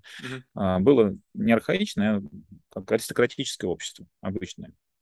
Вот э, потом начались буржуазные революции, там в Англии, во Франции, все вот там, что с этим связано. И эти буржуазные революции переводили общество на иной формат, в другую стезю. Но связаны они были опять там с технологическим прогрессом и не только. Вот э, после этого буржуазное общество, оно все цифровало деньгами, деньги пришли в жизнь людей, все как бы привычный формат. Наполеон изменил, в принципе, жизненные уклады, и сейчас мы до сих пор живем по тем э, а, положениям, которые были сделаны в виде наполеоновских реформ. Вся Европа и Америка, вот, ну, в общем-то, то, что из римского права адаптировано было под новые реалии. В этот момент, э, когда возникает, соответственно, технологическая революция, появляется там тот же самый Карл Маркс, Фридрих Энгельс, который, так же, как и Дарвин, в одно и то же время, а Дарвин — биологический мир, а, а соответственно, Маркс описывает социально-экономический уклад внутри обществ и дает вот конкретную картинку, что из чего вытекает, и как вообще жизнь устроена, и классовая борьба, и все описывает. И показывает э, в своем там, манифесте в труде «Капитал», он показывает, как будут должны развиваться общества и до чего они дойдут. Если ты помнишь «Капитал», то он заканчивается как раз, а, соответственно, индустриальным обществом а, и упирается в информационное общество, и дальше Карл Маркс написать не мог, потому что это было и так взгляд через уклад, а, через один технологический уклад. А людям не свойственно, ну, по крайней мере, я не знаю ни одного, э, ни из истории, ни из современности, кто мог бы посмотреть через технологический уклад. Потому что этот момент, когда у тебя один, второй и третий уклад, вот третий ты можешь увидеть, и через уклад ты уже увидеть не можешь, потому что у тебя там а, как бы тупик. И Карл Маркс не мог увидеть. Он не мог представить, что такое информационное общество. Он его считал вот этим вот раем на земле, абсолютным равноправием, абсолютно счастливым обществом. Мы сейчас в нем уже находимся. В и, как видишь, это не так. Рая нет, да. Вот, вот я про то же. То, если... о чем ты описываешь, да, ты да, описываешь да. с позиции рая. Но вот да. оказавшись ну, я... там, вот будет ли этот я... рай? Да, я, значит, я правильно понял то, о чем ты меня спрашиваешь. И mm. вот отвечая дальше, то, что мы про телефон говорили, нам 30 лет осталось как бы подождать. Вот через 30 лет, получается, возникает технологическая сингулярность. Это не значит, что мир кончится. Это значит, что после технологической сингулярности э, все процессы взаимодействия, движения и жизни будут настолько э, иными по сравнению с сегодняшним днем, что они не подвластны описанию, потому что мы не думаем в этой парадигме. Если мы вернемся обратно, то мы с тобой продукты как бы не такой давний, но уже прошловековой эпохи. Нас воспитывали примерно, наверное, на одних и тех же книжках, независимо от того, где ты там родился, рос или я. Это свойственно для всей планеты Земля, для образованных людей. А, вот. И а, мы имеем детерминизм, который влияет на нашу нейронную сеть, э, которая заставляет нас принимать мир и видеть мир таким, каким мы его сейчас видим. Чтобы это изменить, нам надо очень сильно изменить нашу вот эту вот всю нейронную запутанность. И это возможно, потому что нейропластичность, она свойственна любому возрасту, она не меняется с годами, поэтому мы можем измениться в любой момент, измениться достаточно быстро, а, как под воздействием психоделиков, да, то, что люди делают, тратят там 3-5 лет жизни, можно сделать за одну или три ночи, там, или как это правильно сказать, там, приема. Сессии. А, сессии, да ну, я не краевед в этом вопросе, пусть будет, будет так, да. А, и смотри, а, какая штука вот это вот движение к технологической сингулярности, и будет ли там рай или э, будет там ад, оно зависит только от нас. И чтобы был рай или ад, мы должны, собственно, понимать вот это вот то, что мы хотим или что мы из себя представляем, то, о чем мы опять и говорим. А в чем существенная разница мироустройства вот этого завтрашнего дня э, и сегодняшнего? В том, что до сегодняшнего момента весь наш мир базируется на принципах важности и значимости конкуренции. Весь мир наших социально-экономических отношений получает топливо, правильнее сказать, энергию, о которой мы сегодня много говорим, в виде конкуренции а конкуренция это некое расщепление, чем-то похоже на сжигание угля, там, мазута или расщепление атома и получение от атомной реакции, соответственно, энергии, которую мы используем. Поэтому мы пропагандируем и ставим во главу ценность вот этого вот расщепления, конкуренции. Но конкуренция в обществе, мы уже сейчас с вами все прекрасно понимаем, что это не благо, потому что конкуренция, собственно говоря, среди производителей, которые делают колбасу, их становится больше, колбаса дешевле, и как бы потребителю зашибись, нам зашибись зашибись, то есть наша жизнь становится лучше, легче и проще. Но для нас, как для потребителя, это очень сомнительно, что конкуренция хорошо. Потому что если конкуренция среди производителей, то значит есть конкуренция за рабочее место внутри производителя, а рабочее место это и есть, что ни есть наш источник дохода, чтобы получать деньги, которые мы тратим на эту колбасу.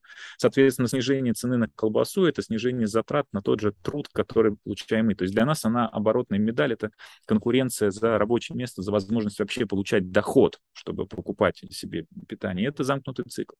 В то же время а, переход в общество, которое не на конкуренции, а на совместной деятельности, то есть на коллаборации основано.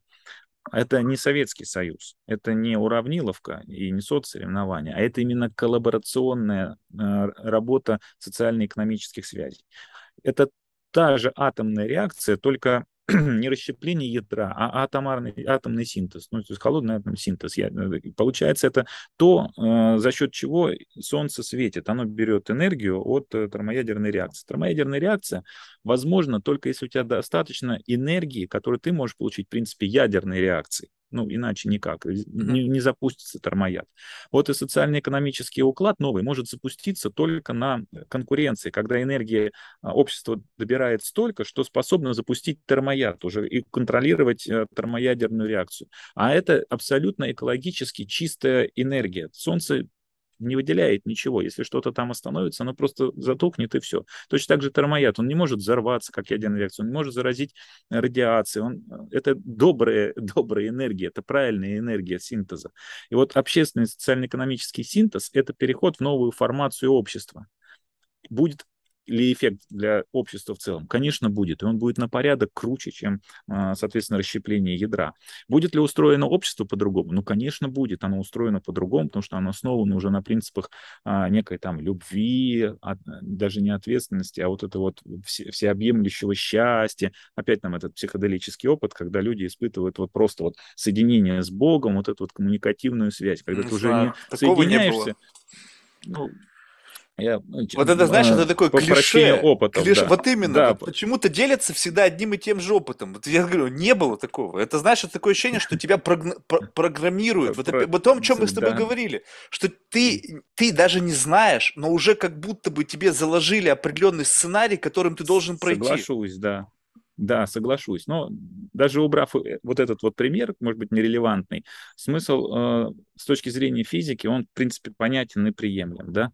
И вопрос, э, опять же, будет это хорошо или будет это плохо туда, куда мы идем, э, я не знаю, и ответа у меня на этот вопрос нет. Но если возвращаясь к некому новому мессии, который должен, на мой взгляд, появиться как раз вот в какие-то ближайшие годы, который может это объяснить, рассказать, показать. И ведь принятие того, как устроено общество, устроена жизнь, это всего лишь навсего, опять же, то, что у людей в голове. Вот как они это видят, так оно и происходит. Как они это думают, как они это воспринимают, таково, таковы мир и есть. Если взять наших декабристов, а, которые вышли, а, соответственно, там на Сенатскую площадь, и они они же не бастовали против царя, они не хотели свергнуть царя, потому что они не могли себе представить жизни без царя. Они родились в той ипостаси, вообще вся жизнь, весь их социальный статус завязан на царя. И по-другому они не знали. Но они хотели что? Они хотели отобрать часть, э, часть вот этих вот прав царя в общественное достояние, то есть в свой собственный консенсус. И это же происходило по всей Европе. Да? Там в Англии отобрали право э, придумывать законы, контролировать законы и исполнять э, какие-то либо наказания за нарушение законов. То есть разделение властей, это что такое? Это, в принципе, отобранное у монарха, у единоличного а, органа, который придумывал, контролировал и наказывал и судил одновременно, да, вот этих вот функций в пользу общественных функций. И опять это провозгласилось как победа, как э, данность основополагающая для организации общества. На самом деле это обман. Это нам так говорят, внушили, но мы можем жить совершенно по иным принципам, которые гораздо более фундаментальны, чем вот это вот э, отвоеванное э, у монарха, у единоличного такого органа его свойства, не более того. И здесь, опять же, вот я с чем сравню. Вот интернет появился там 30 лет назад, да, и э, инженеры же люди умные, у меня еще в общежитии в 92 году уже работал там внутренний интернет, у нас была электронная почта, у нас был мессенджер, да, там, у нас был весь э, набор, ну, только если был на персональном компьютере, который стал стационарно, они были связаны вот в сеть эту, э, в корпусе общежития, потом мы там несколько корпусов связали.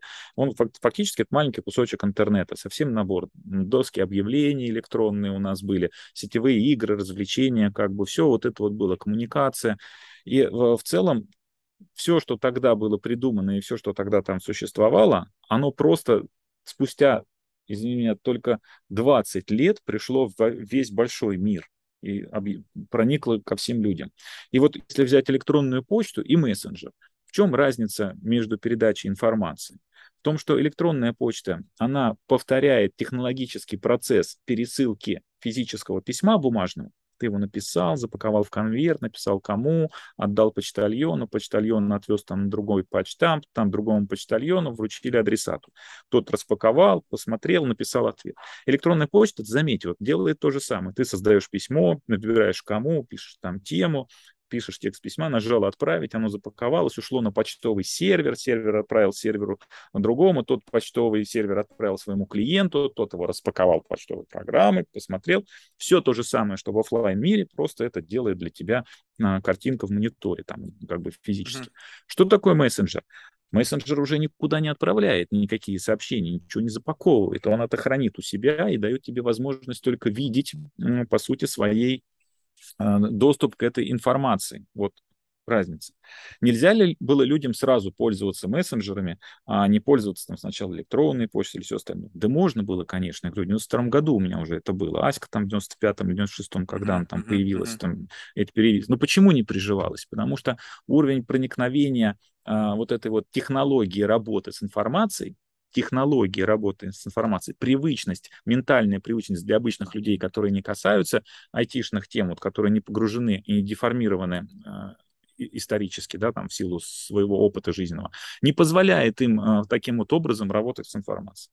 Я даже тебе больше скажу, вот эти все мессенджеры, там, Telegram, WhatsApp и все остальное, э, это все э, убогая подделка с точки зрения работы с информацией, потому что если ты возьмешь любой мессенджер, то в основе его лежит э, фундаментальное понятие чата, то есть э, созданной базисной коммуникации между э, двумя например, там, общающимся или большим количеством людей. Ну, вот чат этого. Но это же неправда, это неправильно, потому что если ты берешь э, за базис именно э, саму информацию, ну, то есть ту строчку, которую ты пишешь, и всего лишь навсего свойство этой строчки, когда ты ее написал, является свойством того чата, к чему она должна принадлежать, то тогда, написав «сегодня хорошая погода», э, эта строчка имеет свойство, что это чат вот наш с тобой, это чат в том месте, пространстве и времени, где я нахожусь, эта строчка имеет отношение к тому человеку, которого я, может быть, там затейгал на это, и у него в чате тоже появится эта строчка, то есть она может появиться в разных-разных местах. С чем это может быть э, сравнить?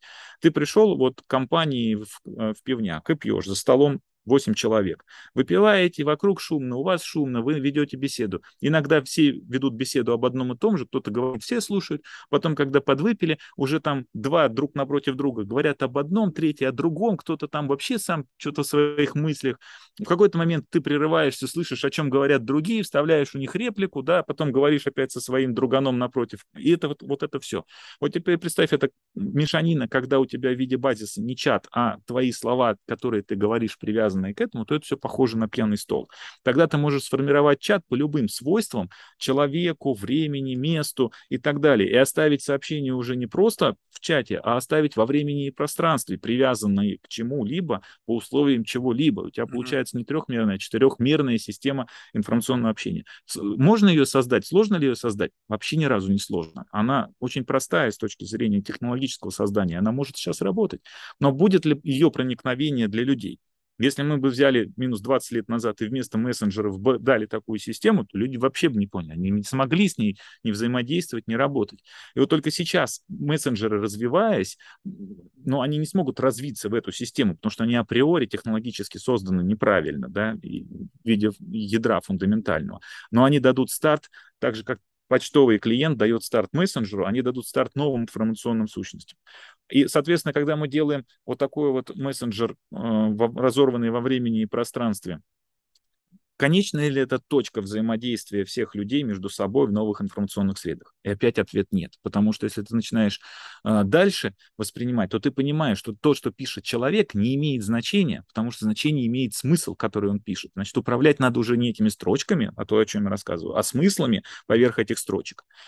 Но если ты начинаешь управлять смыслами, то это же совсем там типа такая вот система, которая будет вау-вау-вау-вау. И ответ снова нет. Это не конец истории технологической. Конец истории технологической заключается в том, что ты управляешь не смыслами, а принят, принятой интерпретации э, восприятия этих смыслов. Вот чем нужно управлять в информационной системе. Можно ли сделать такую систему в целом? Да, можно. Но к чему она придет? К тому, что ты начинаешь автоматизировать процесс применение человеком единственное, что у него есть и что у него от Бога, это свободной волей. Вот процесс автоматизации свободной воли, это вот третья итерация после мессенджера, вот то, что я тебе сейчас рассказываю, технологической информационной среды, которая должна прийти в наш мир.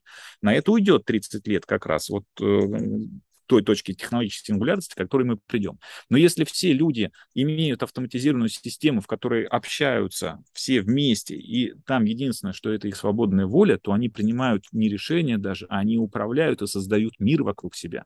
Сейчас мы строим вокруг себя дома, напичкиваем их кондиционерами, отоплением, и какая бы внешняя среда ни была, мы там живем. Мы сейчас и на Луне будем жить или на Марсе, потому что уже технологически можем.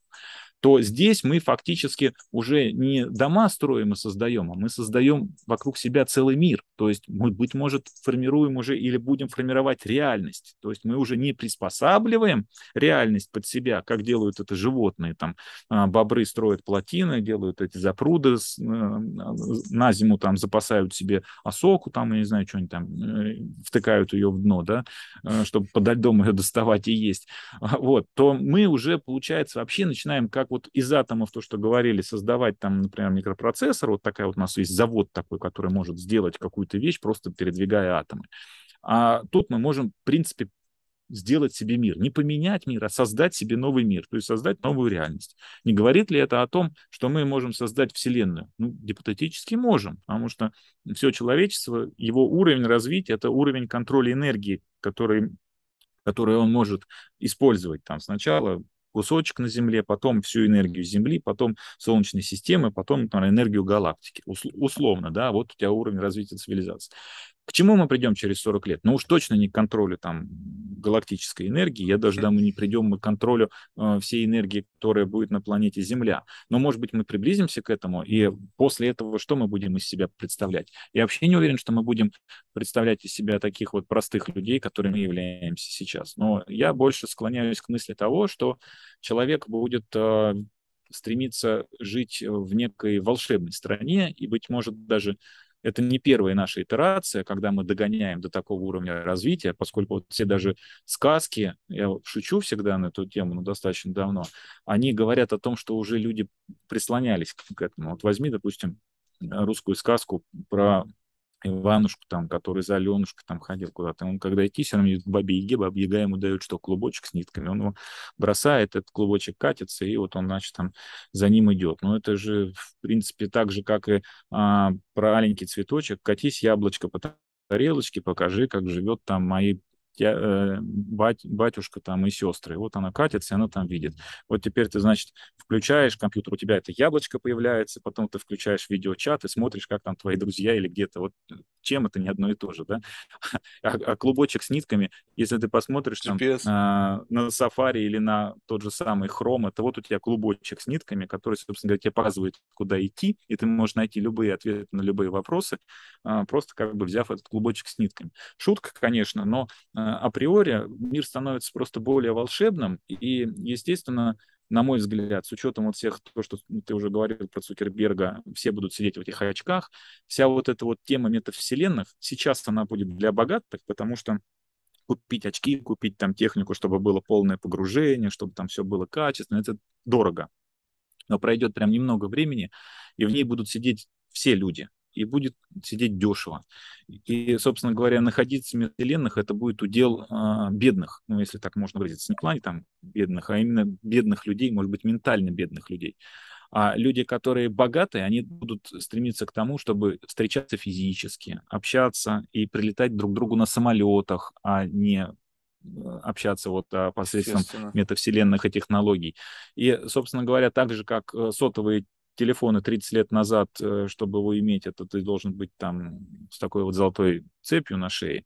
И сейчас э, сотовый телефон, он у каждого просто атрибут э, нахождения в социуме и в каких-либо отношениях внутри социума ты без него не можешь. Не быть на работе, не быть отцом, не быть там в коммуникации со своими друзьями, родителями. Ну, то есть все, ты вот оторван от мира, если ты вне этой коммуникации, ты вне общества. Это все равно, что там 300 лет назад из деревни выгнать за какую-нибудь провинность. У тебя вероятность того, что ты помрешь в течение года практически стопроцентная.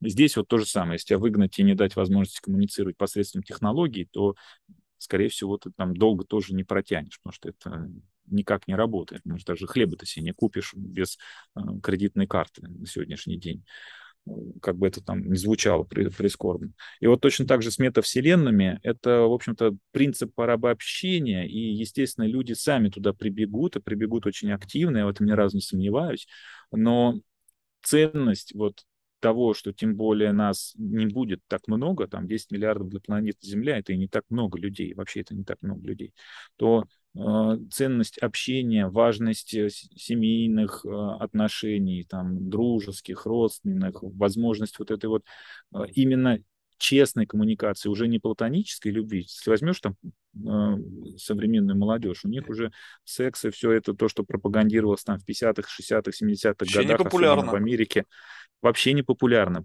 То есть, потому что это уже не столь важно, это не доставляет такого количества внутренней наркоты, которую генерит и выделяет головной мозг, а он является драгдилером самым крупным у нас. И э, это для них не то. Но вот я это еще исповедую, кроме своей системы похудения, тему того, что э, можно научиться управлять и контролировать головной мозг, можно получать все, что хочешь, э, и это и есть там ровно то, наверное, чему должен стремиться человек, но это ничем не противоречит никакому религиозному учению, которое, в принципе, учит тому же самому, только с другой стороны.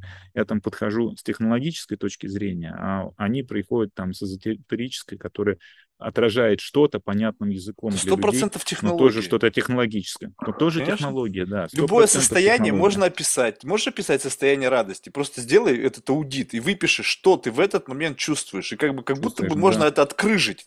То есть, если ты пережил это состояние, значит, есть где-то у тебя внутри запись об этом состоянии, которая включает какой-то набор определенных характеристик, что можно ассоциировать с этим состоянием. То есть, какой-то там, ну, если, если это у тебя есть запись об этом состоянии, то ты всегда можешь в это состояние состоянии вернуться просто силой мысли.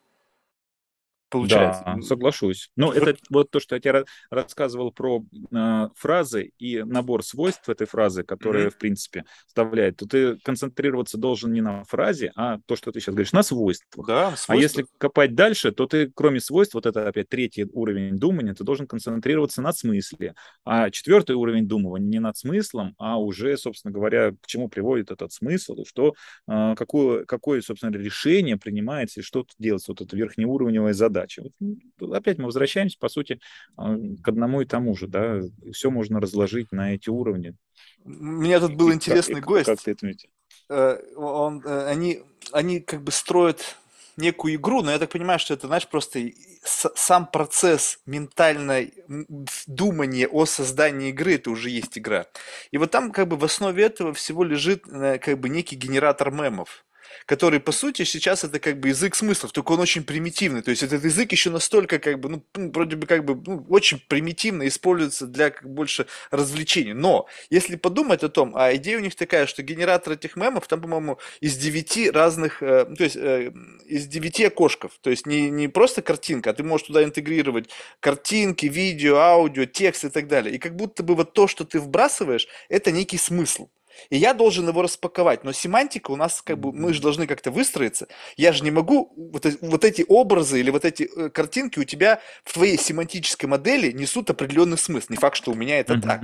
Но если есть какой-то как бы камертон, да, дзынь, скажем так, что ты, взяли мы, допустим, какой-нибудь тезис или цитату, и вот как эта цитата в твоей голове э, сформировалась, она вот получилась вот этих 9 блоков который отображает смысл этой цитаты. Ты ее бросил мне, я смотрю на это, у меня не бьется, потому что в моей вот этой модели семантической у меня вот здесь вот, как бы, я бы хотел заменить этот э, кубик, этот кирпичик, и я его меняю, и мы с тобой до такой степени перебрасываемся вот этим, э, ну, вот этим конструктором, пока мы оба с тобой не видим одно и то же. То есть в какой-то момент mm-hmm. времени мы настроим нашу семантику до единого понимания. То есть мы будем видеть одно и то же. И вот это любопытно, потому что представь себе, какое количество энергии нужно всегда, чтобы по миллиону дата-поинтов мы с тобой, говоря о чем-то, понимали, что это для тебя ровно то же самое, что для меня по всех смыслах. Эм, что это вызывает, каким центром подключается, какое психоэмоциональное состояние в этом. И если мы настроились, то мы с тобой, в принципе, вот в этом каком-то открытом информационном потоке.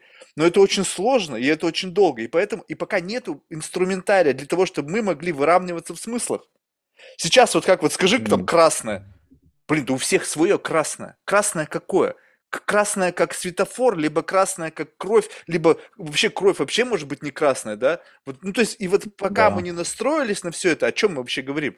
Ты в своем контексте, я в своем, мы где-то вот так вот влетаем в точки пересечения смыслов, где где-то мы соприкасаемся, в этот момент мы чувствуем, а, я понимаю, о чем он говорит. Да, я его чувствую, что чем чаще вот эта частота волн, где мы, наши контексты сплетаются, тем лучше выстраивается общение. А представь себе, когда мы редко-редко пересекаемся, потому что наши контексты настолько разные, и мы даже не пытаемся их выровнять, потому что вроде как нафига, да? Я живу в своем контексте, ты в своем, мы о чем-то поговорили, вообще ничего не поняли. Инструментарий, вот чем больше, мне кажется, будут дальше идти, тем больше технологический прогресс приведет нас к необходимому набору инструментариев, где мы можем более эффективно общаться. И вот, может быть, на этом более эффективном общении мы поймем, как бы уйдут вот эти все сложности нас разъединяющие, потому что это просто как, как некая пелена перед глазами. Вот знаешь, в чем прикол? Э, прям в продолжение твоих слов. Э, мы, как люди, мы сейчас общаемся с тобой голосом, и действительно мы интерпретируем картинку в силу своего собственного знания, какой-то там э, обученности, насмотренности. А люди точно так же долго изучали язык дельфинов. Вот и считается, что у него там условно то азбука Морзе, то еще что-то это. А потом оказалось, что нет у него никакого интерпретированного языка. У него там условный компилятор, он а, общается вот как раз этими мыслеформами. Он передает от дельфина дельфину сразу мыслеформу. Uh-huh, Он не uh-huh. разговаривает последовательным языком. А, и это было такое фундаментальное открытие, которое позволяет э, понять, что, э, не знаю, как стая дельфинов называется, может, них какое-нибудь другое название, а, они, по сути, находятся как вот группа дельфинов в неком общем э, смысловом таком действии и взаимо, взаимодействии, вот правильно говоря. И, конечно же, технологии и нейроинтерфейсы, они позволяют уйти человеку от языка, от голоса, от э, передачи информации по словам и описания мира словами. А у нас ведь, э, если взять детей там до примерно трех с половиной четырех лет, э, почему мы после четырех там, лет не помним, что это было с нами раньше. Ведь память-то все записывает. Но оказывается, что мы не помним по одной простой причине, что до примерно там трех лет э, вообще ребенок записывает RAW формат всей информации. Mm-hmm. Он не mm-hmm. раскладывает его по словам, по фразам. Тут, когда он научился говорить, он уже начинает тогда за каждым словом создавать объекты, и картинка дешифруется из вот общей фотографии в объекты, которые на фотографии, раскладываются в разные э, места памяти, а потом также собирается. То есть мы раскладываем все по лепесткам слов вот все, что у нас mm-hmm. есть. Да-да-да-да. Поэтому память в этих моментах разная. И если мы научимся, а мы это сто процентов умеем а, с помощью мозга делать, потому что дельфины, мы это одно и то же, по сути, а, передавать вот этот RAW формат картинки, который еще не разложен, но после этого интерпретировать, то мы и преобразуемся в некую новую сущность, вот о котором я говорил, когда 2, 3, 4, 5 человек друзей, они находятся как бы и в самостоятельности, но в то же время в одном общем думании, в одной общей э, такой вот ну, пусть будет нейронные сети, да, в одном таком головном мозге, но они уже видят друг друга не то, что просто абсолютно обнаженными, они видят себя изнутри, по сути, вот этом в процессе того, как они думают. Потому что они будут коммуницировать не на первом уровне ментальном, на котором мы сейчас обсуждаем, ровно как ты сказал, потом каждый там разошелся в интерпретации, а на втором уровне, где уже интерпретация случилась. Будет ли их интересовать этот первый уровень?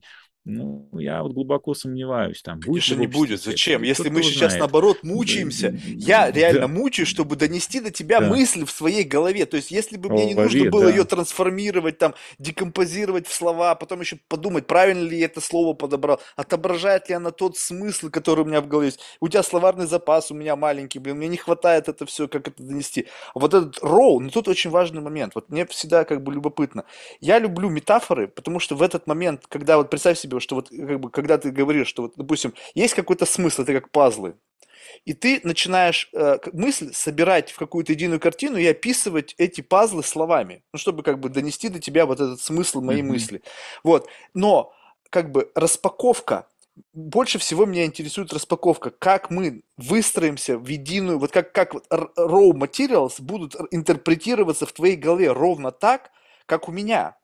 Потому что вот это непонятно. У нас всегда есть некий дисбаланс, что я говорю, допустим, о любви, я же сказал слово «любовь», и многие услышали в этом какой-то романтизм, какой-то там честные взаимоотношения, какой-то там возвышенность, какая-то там романтические комедии, mm-hmm. чувство пампа. У меня все не так. У меня любовь, она имеет такую более негативную коннотацию, связанную с болью, с насилием. То есть у меня другой experience, и, и как бы и такой, и такой. Но я предпочитаю говорить о любви именно в том контексте, как бы, в котором у меня есть. Я должен предварительно, чтобы э, высылать тебе информацию, свериться uh-huh. с твоей библиотекой смыслов, понять, где, в какой коннотации у тебя воспринимается эта любовь, и использовать именно ту коннотацию, чтобы она у тебя правильно распаковалась. Э, мысль твоя понятна, но я не так думаю. Я думаю, что с учетом вот этих возможностей э, передачи мы, по сути, можем передавать весь опыт э, другому человеку, и он может за А, короткий промежуток времени успевать проживать его. И тогда получается так, что наша жизнь, в первую очередь, вот через 30 лет будет изменяться в сторону того, что мы можем проживать огромное количество жизней, которое прожито а, нашими друзьями, товарищами, не всеми 10 миллиардами, там, но а, каким-то количеством. И проживая, ты синхронизируешься с человеком, а, фактически То есть приобретаете самый опыт. Но это смысл. уже да, они уже получаются не просто твои, они у тебя получаются приплюсованные, а у него там твои еще чьи-то приплюсованные. Но один плюс один плюс один не равно три, потому что в зависимости от того, на какой позиции стоит один ты, один я, один ты. То есть последовательность единиц, она тоже изменяет э, то, что получается на выходе. То есть это будут разные три в разном сложении. И это будет разное количество совершенно иных опытов. И если ты проживаешь много опытов и можешь их складывать, то уровень твоей компетенции, он уже не узкопрофильный, ты там металлург, я айтишник, там кто-то еще, а ты формируешь симбиоз и слияние э, компетенции. А при слиянии компетенции получаются новые открытия. В этом смысл. Тогда получается такой эффект, что люди-творцы становятся творцами, а, когда они могут создавать то, что не, поз... не подвластно им создавать сейчас.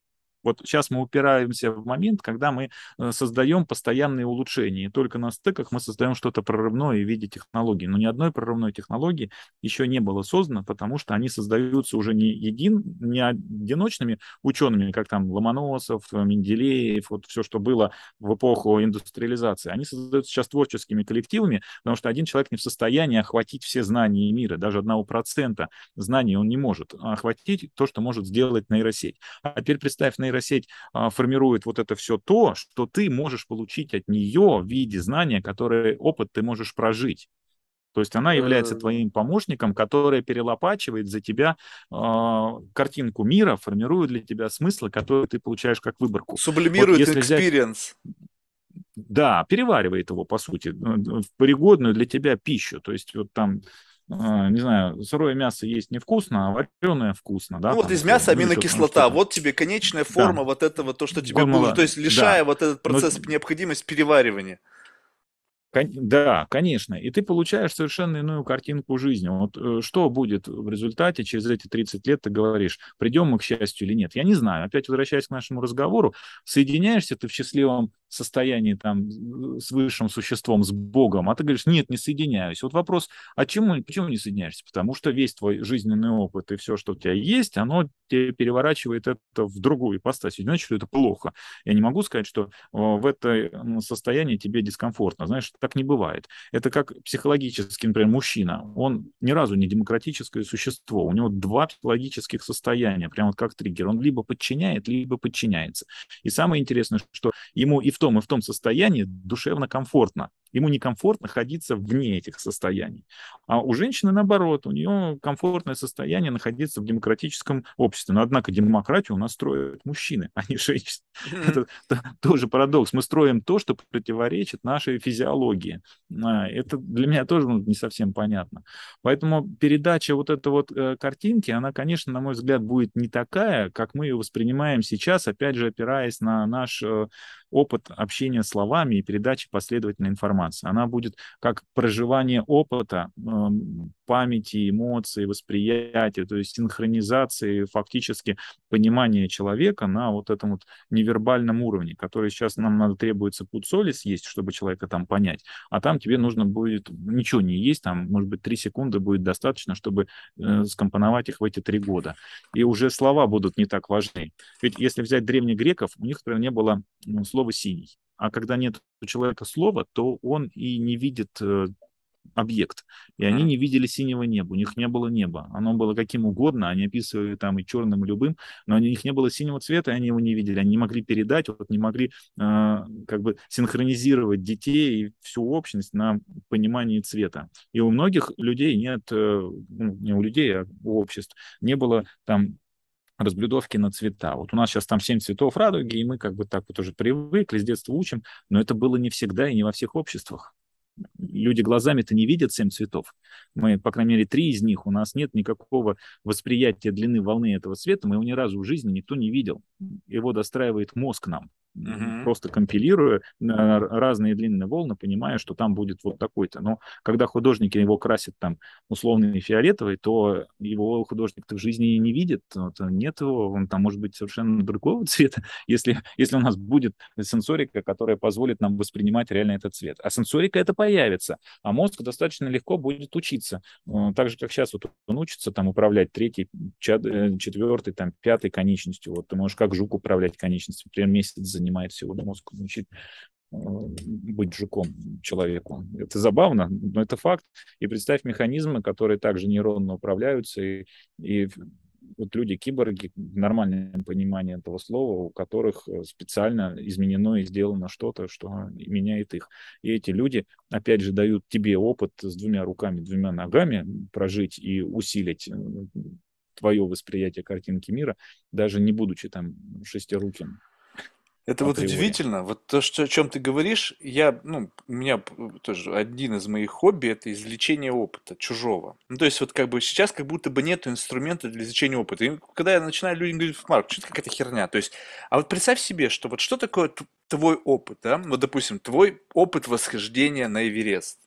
То есть там помимо того, что ты видишь, есть еще много сенсорики, да, то есть это тяжело, это там, не знаю, там снег, дождь, там, что там, все, все, все, все круги ада, да, во имя восхождения. Но представь себе, mm-hmm. что ты берешь человека и извлекаешь из него этот experience за счет просто достаточного количества вопросов, чтобы наполнить необходимый just enough set – чтобы понять, а надо тебе этот experience переживать в реальной жизни или не надо. То есть, это как бы представь себе, что можно извлечь достаточно объем информации, что как бы уже разговаривая со мной, задавая мне эти вопросы, ты не, не сможешь различить, был ли я на Эвересте, либо не был. У меня будут ответы на все вопросы, на все чувства, переживания, как, как это чувствуется, как это колет снег, как это режет там еще что-то. Потому что я заморочился и задал миллион вопросов человеку и извлел mm-hmm. до сухого все его эмоции. Теперь я являюсь носителем этой информации. Я там был? Нет, я там не был. Но я знаю, каково там быть. И вот я люблю как бы извлекать эти эксперименты, но это так сложно, и люди не хотят. Ну, сколько можно задавать вопрос? Сколько готов человек посвятить время, рассказывая о том, как он шел, как он захотел ссать, там, либо что он делал в этот момент. Ну, есть там же нужно миллион вопросов извлечь. Но зато, mm-hmm. как, как только появится инструмент извлечения experience а, я не знаю, какой-то, за счет каких-то интерфейсов, там, не знаю, какое-то там считывание твоего памяти, и сублимации его в виде какого-то конкретного запакованного zip файла, который в тебе помещается, и тебе не нужно его проживать, а вот он. Я, по сути, сейчас занимаюсь чем? Вот этот подкаст, как один еще вариант. То представь себе вот 3D-принт э, мозга. Вот наш с тобой разговор, условно, сколько я могу впитать полезного? Ну, скажем так, в силу моих особенностей, может быть, очень мало, там 1%, да? Бзык, слой.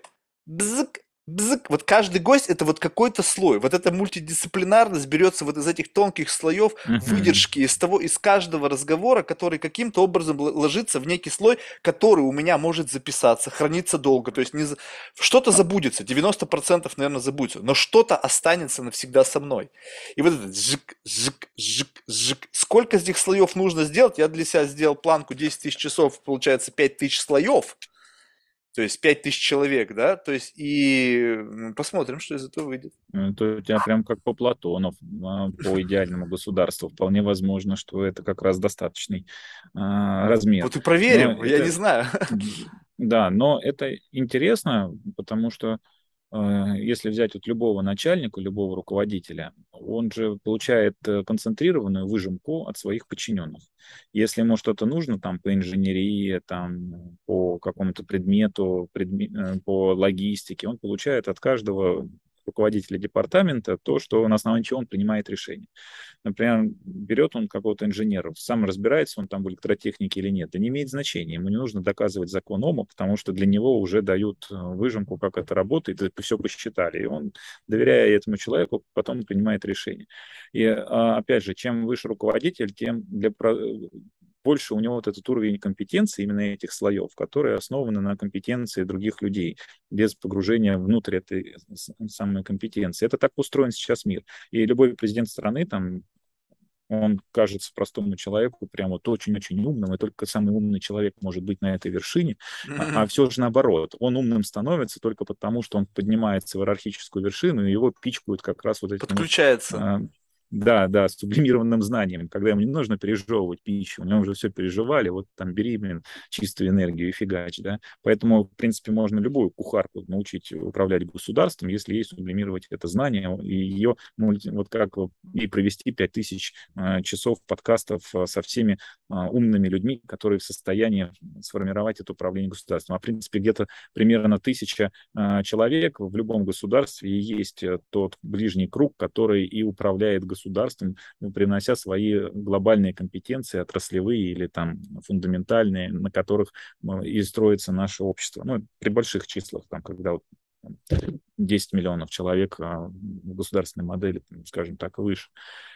А, вот поэтому мне, я все разделяю ровно, что ты говоришь, и, естественно, вот эта передача знания, конкретного эмоционального знания, она очень важна. Если взять вот э, из опыта, да, Жюль Верн, когда писал э, свой роман, он заболел ангиной, потому что вот он настолько там писал про этот холодный климат и все, что там с этим было связано.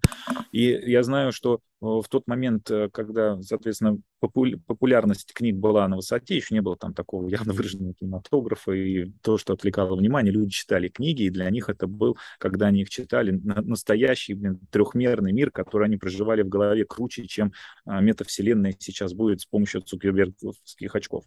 А, и они тоже, некоторые из них доходили до состояния, что они болели, они реально простужались, читая вот этот роман, переживая, они находились там. Вот. А тебе не кажется, что это стало атрофироваться? Вот это умение это, да, это, рендерить это потому действительность. Что, да, Зачем? Да, Все, потому представь что, себе значит, яблоко. Ну, Интернет вбил ну, миллион яблок. Даже представлять ну, себе не нужно.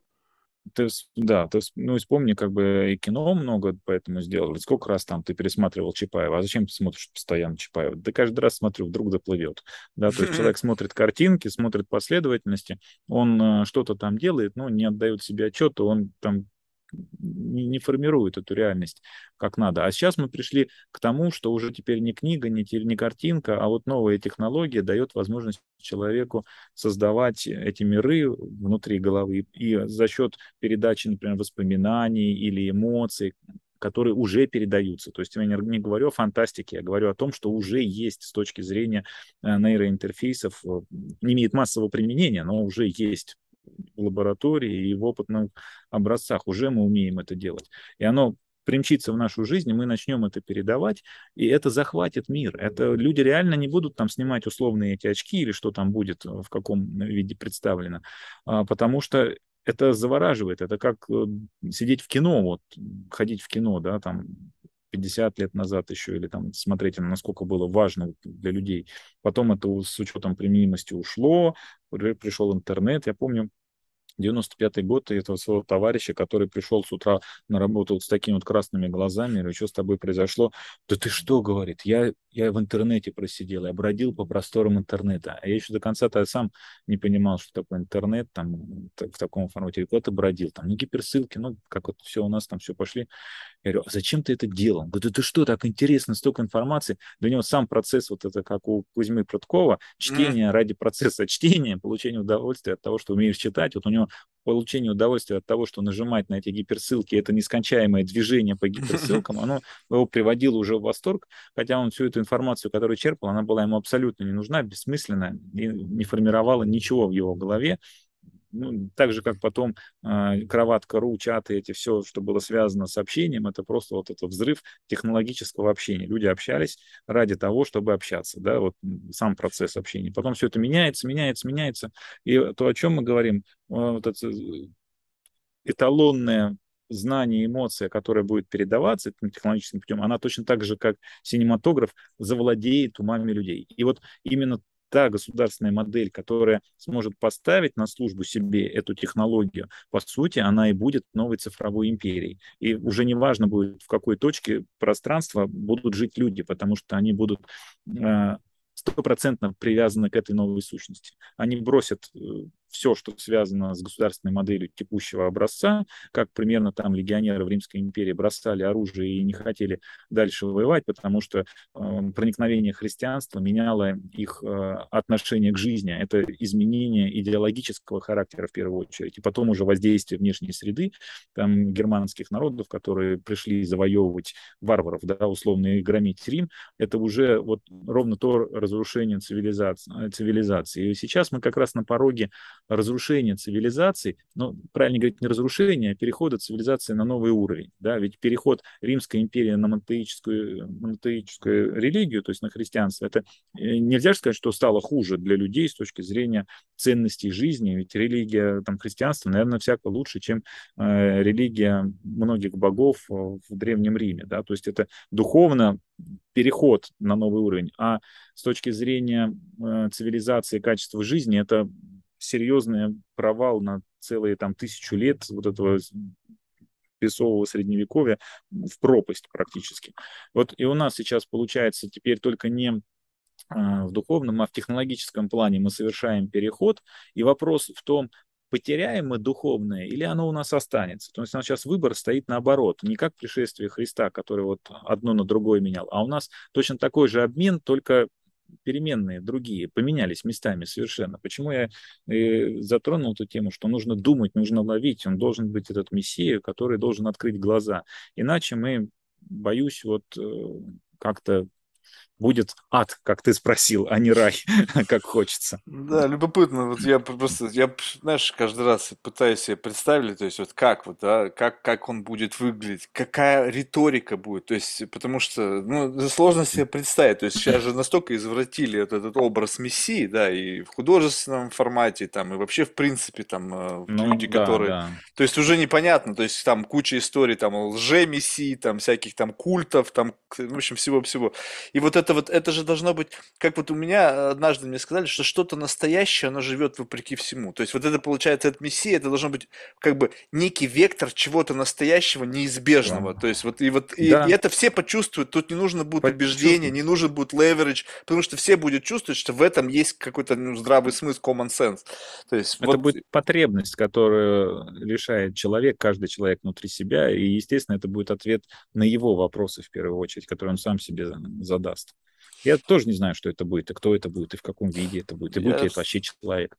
Я думаю, что это, это, это, это не человек, мне кажется, будет. Это вот как раз-таки будет, мне кажется, это какая-то, вот, знаешь, вот, вот эволюция искусственного интеллекта, который впитает сначала, мы в него скормим все наши несовершенства, потом э, вскормим все дополнительные данные вообще обо всем, с чем и только можно скормить, и в какой-то момент времени все это как-то объединится и за счет какой-то такой более, более, ну, эта штука будет понимать нас лучше, чем мы сами, потому что как бы мы, она сможет посмотреть на нас как бы за пределами нас. Мы все-таки находимся внутри, то есть мы в неком кокуне, то есть мы даже как бы сами, смотря, пытаясь смотреть на самого себя, мы не можем посмотреть на себя со стороны, потому что наблюдатель это ты. И ты как бы за, в шорах всегда, то есть и человечество в шорах, глядя на само человечество. Ну, Поэтому да. должен какой-то трезвый абсолютно взгляд, не человеческий, чтобы указать на несовершенство. Потому что как бы ты ни смотрел через через эти шоры ты не будешь видеть вот этого. Если нету синего цвета, то и небо никогда не будет синим. То есть, а у нас вот куча да. всяких вот этих вот заблуждений. Слушай, ну, если бы, большое. Слушай, если бы, как то если бы люди э, принимали меня таким, каким вижу я себя я сам, вот было бы здорово. Они меня видят почему-то другим. Да, да не, я-то так вообще сто процентов так и живу. Но я научился как-то подстраивать, знаешь, мимикрировать в разных баблах, как бы немножко как бы количество себя, вот этот градус себя варьировать в зависимости от, от бабл, потому что где-то можно себя побольше показать, где-то надо себя поменьше показать. Так что вот. Слушай, ну, было дико интересно, спасибо тебе большое. Ты знаешь, вот мне что, бы, как любоп... что, что мне больше всего нравится, когда я не могу предугадывать ход мысли. Вот разговаривая с тобой, у меня, я почему вот как бы, обычно же я перебиваю, лезу, как бы, потому что я как будто бы знаю, куда человек идет. С тобой я всегда как бы, вот настолько действительно непонятно, куда это придет, я просто нажимаю как бы старт, запись начинает идти, и вот куда она приведет, это абсолютно, то есть у меня не было никогда понимания, где ты залендишь вот эту мысль, то есть она развивалась издалека, шла, шла, шла, и где она приземлялась, было всегда не очевидно. Поэтому это крайне редко. Вот большинство гостей, как бы, причем даже безотносительно, чем они занимаются, как будто бы ты предугадываешь, где заземлится этот смысловой мост. И это как будто даже бывает временами, знаешь, как бы скучно. Тебе приходится специально человека провоцировать на какой-то специфический ход мысли, где ты не можешь предугадывать, куда он приземлится, ну, конечной точкой его рассуждения будет. С тобой это был всегда как бы сюрприз. А, слушай, в завершении мы всех наших гостей э, рекомен... просим рекомендовать кого-нибудь в качестве потенциального гостя из числа людей, которых ты считаешь интересными лично для себя. Ну, вот поговори с Игорем Яковлевичем Булгаковым. Он, соответственно, художник, поэт, э, у него специфические картины, он тебе там еще, может, их там покажет, и стихи там, из космоса, э, чтобы усилить нашу беседу, но с другой стороны. Так будет, наверное, тоже интересно и Супер. неожиданно. Заодно послушаешь стихи, очень такие, не то что любопытные, космические, я бы сказал. Супер. Что спасибо большое, успехов на нелегком поприще омбудсмена. Все-таки работа, работа непочатый край. Все это в таком стремительно меняющемся мире, там спрос на что-то новое, и постоянно куча недовольных, и спрос на изменения очень велик. Спасибо. Пока. Все, давай, счастливо, пока.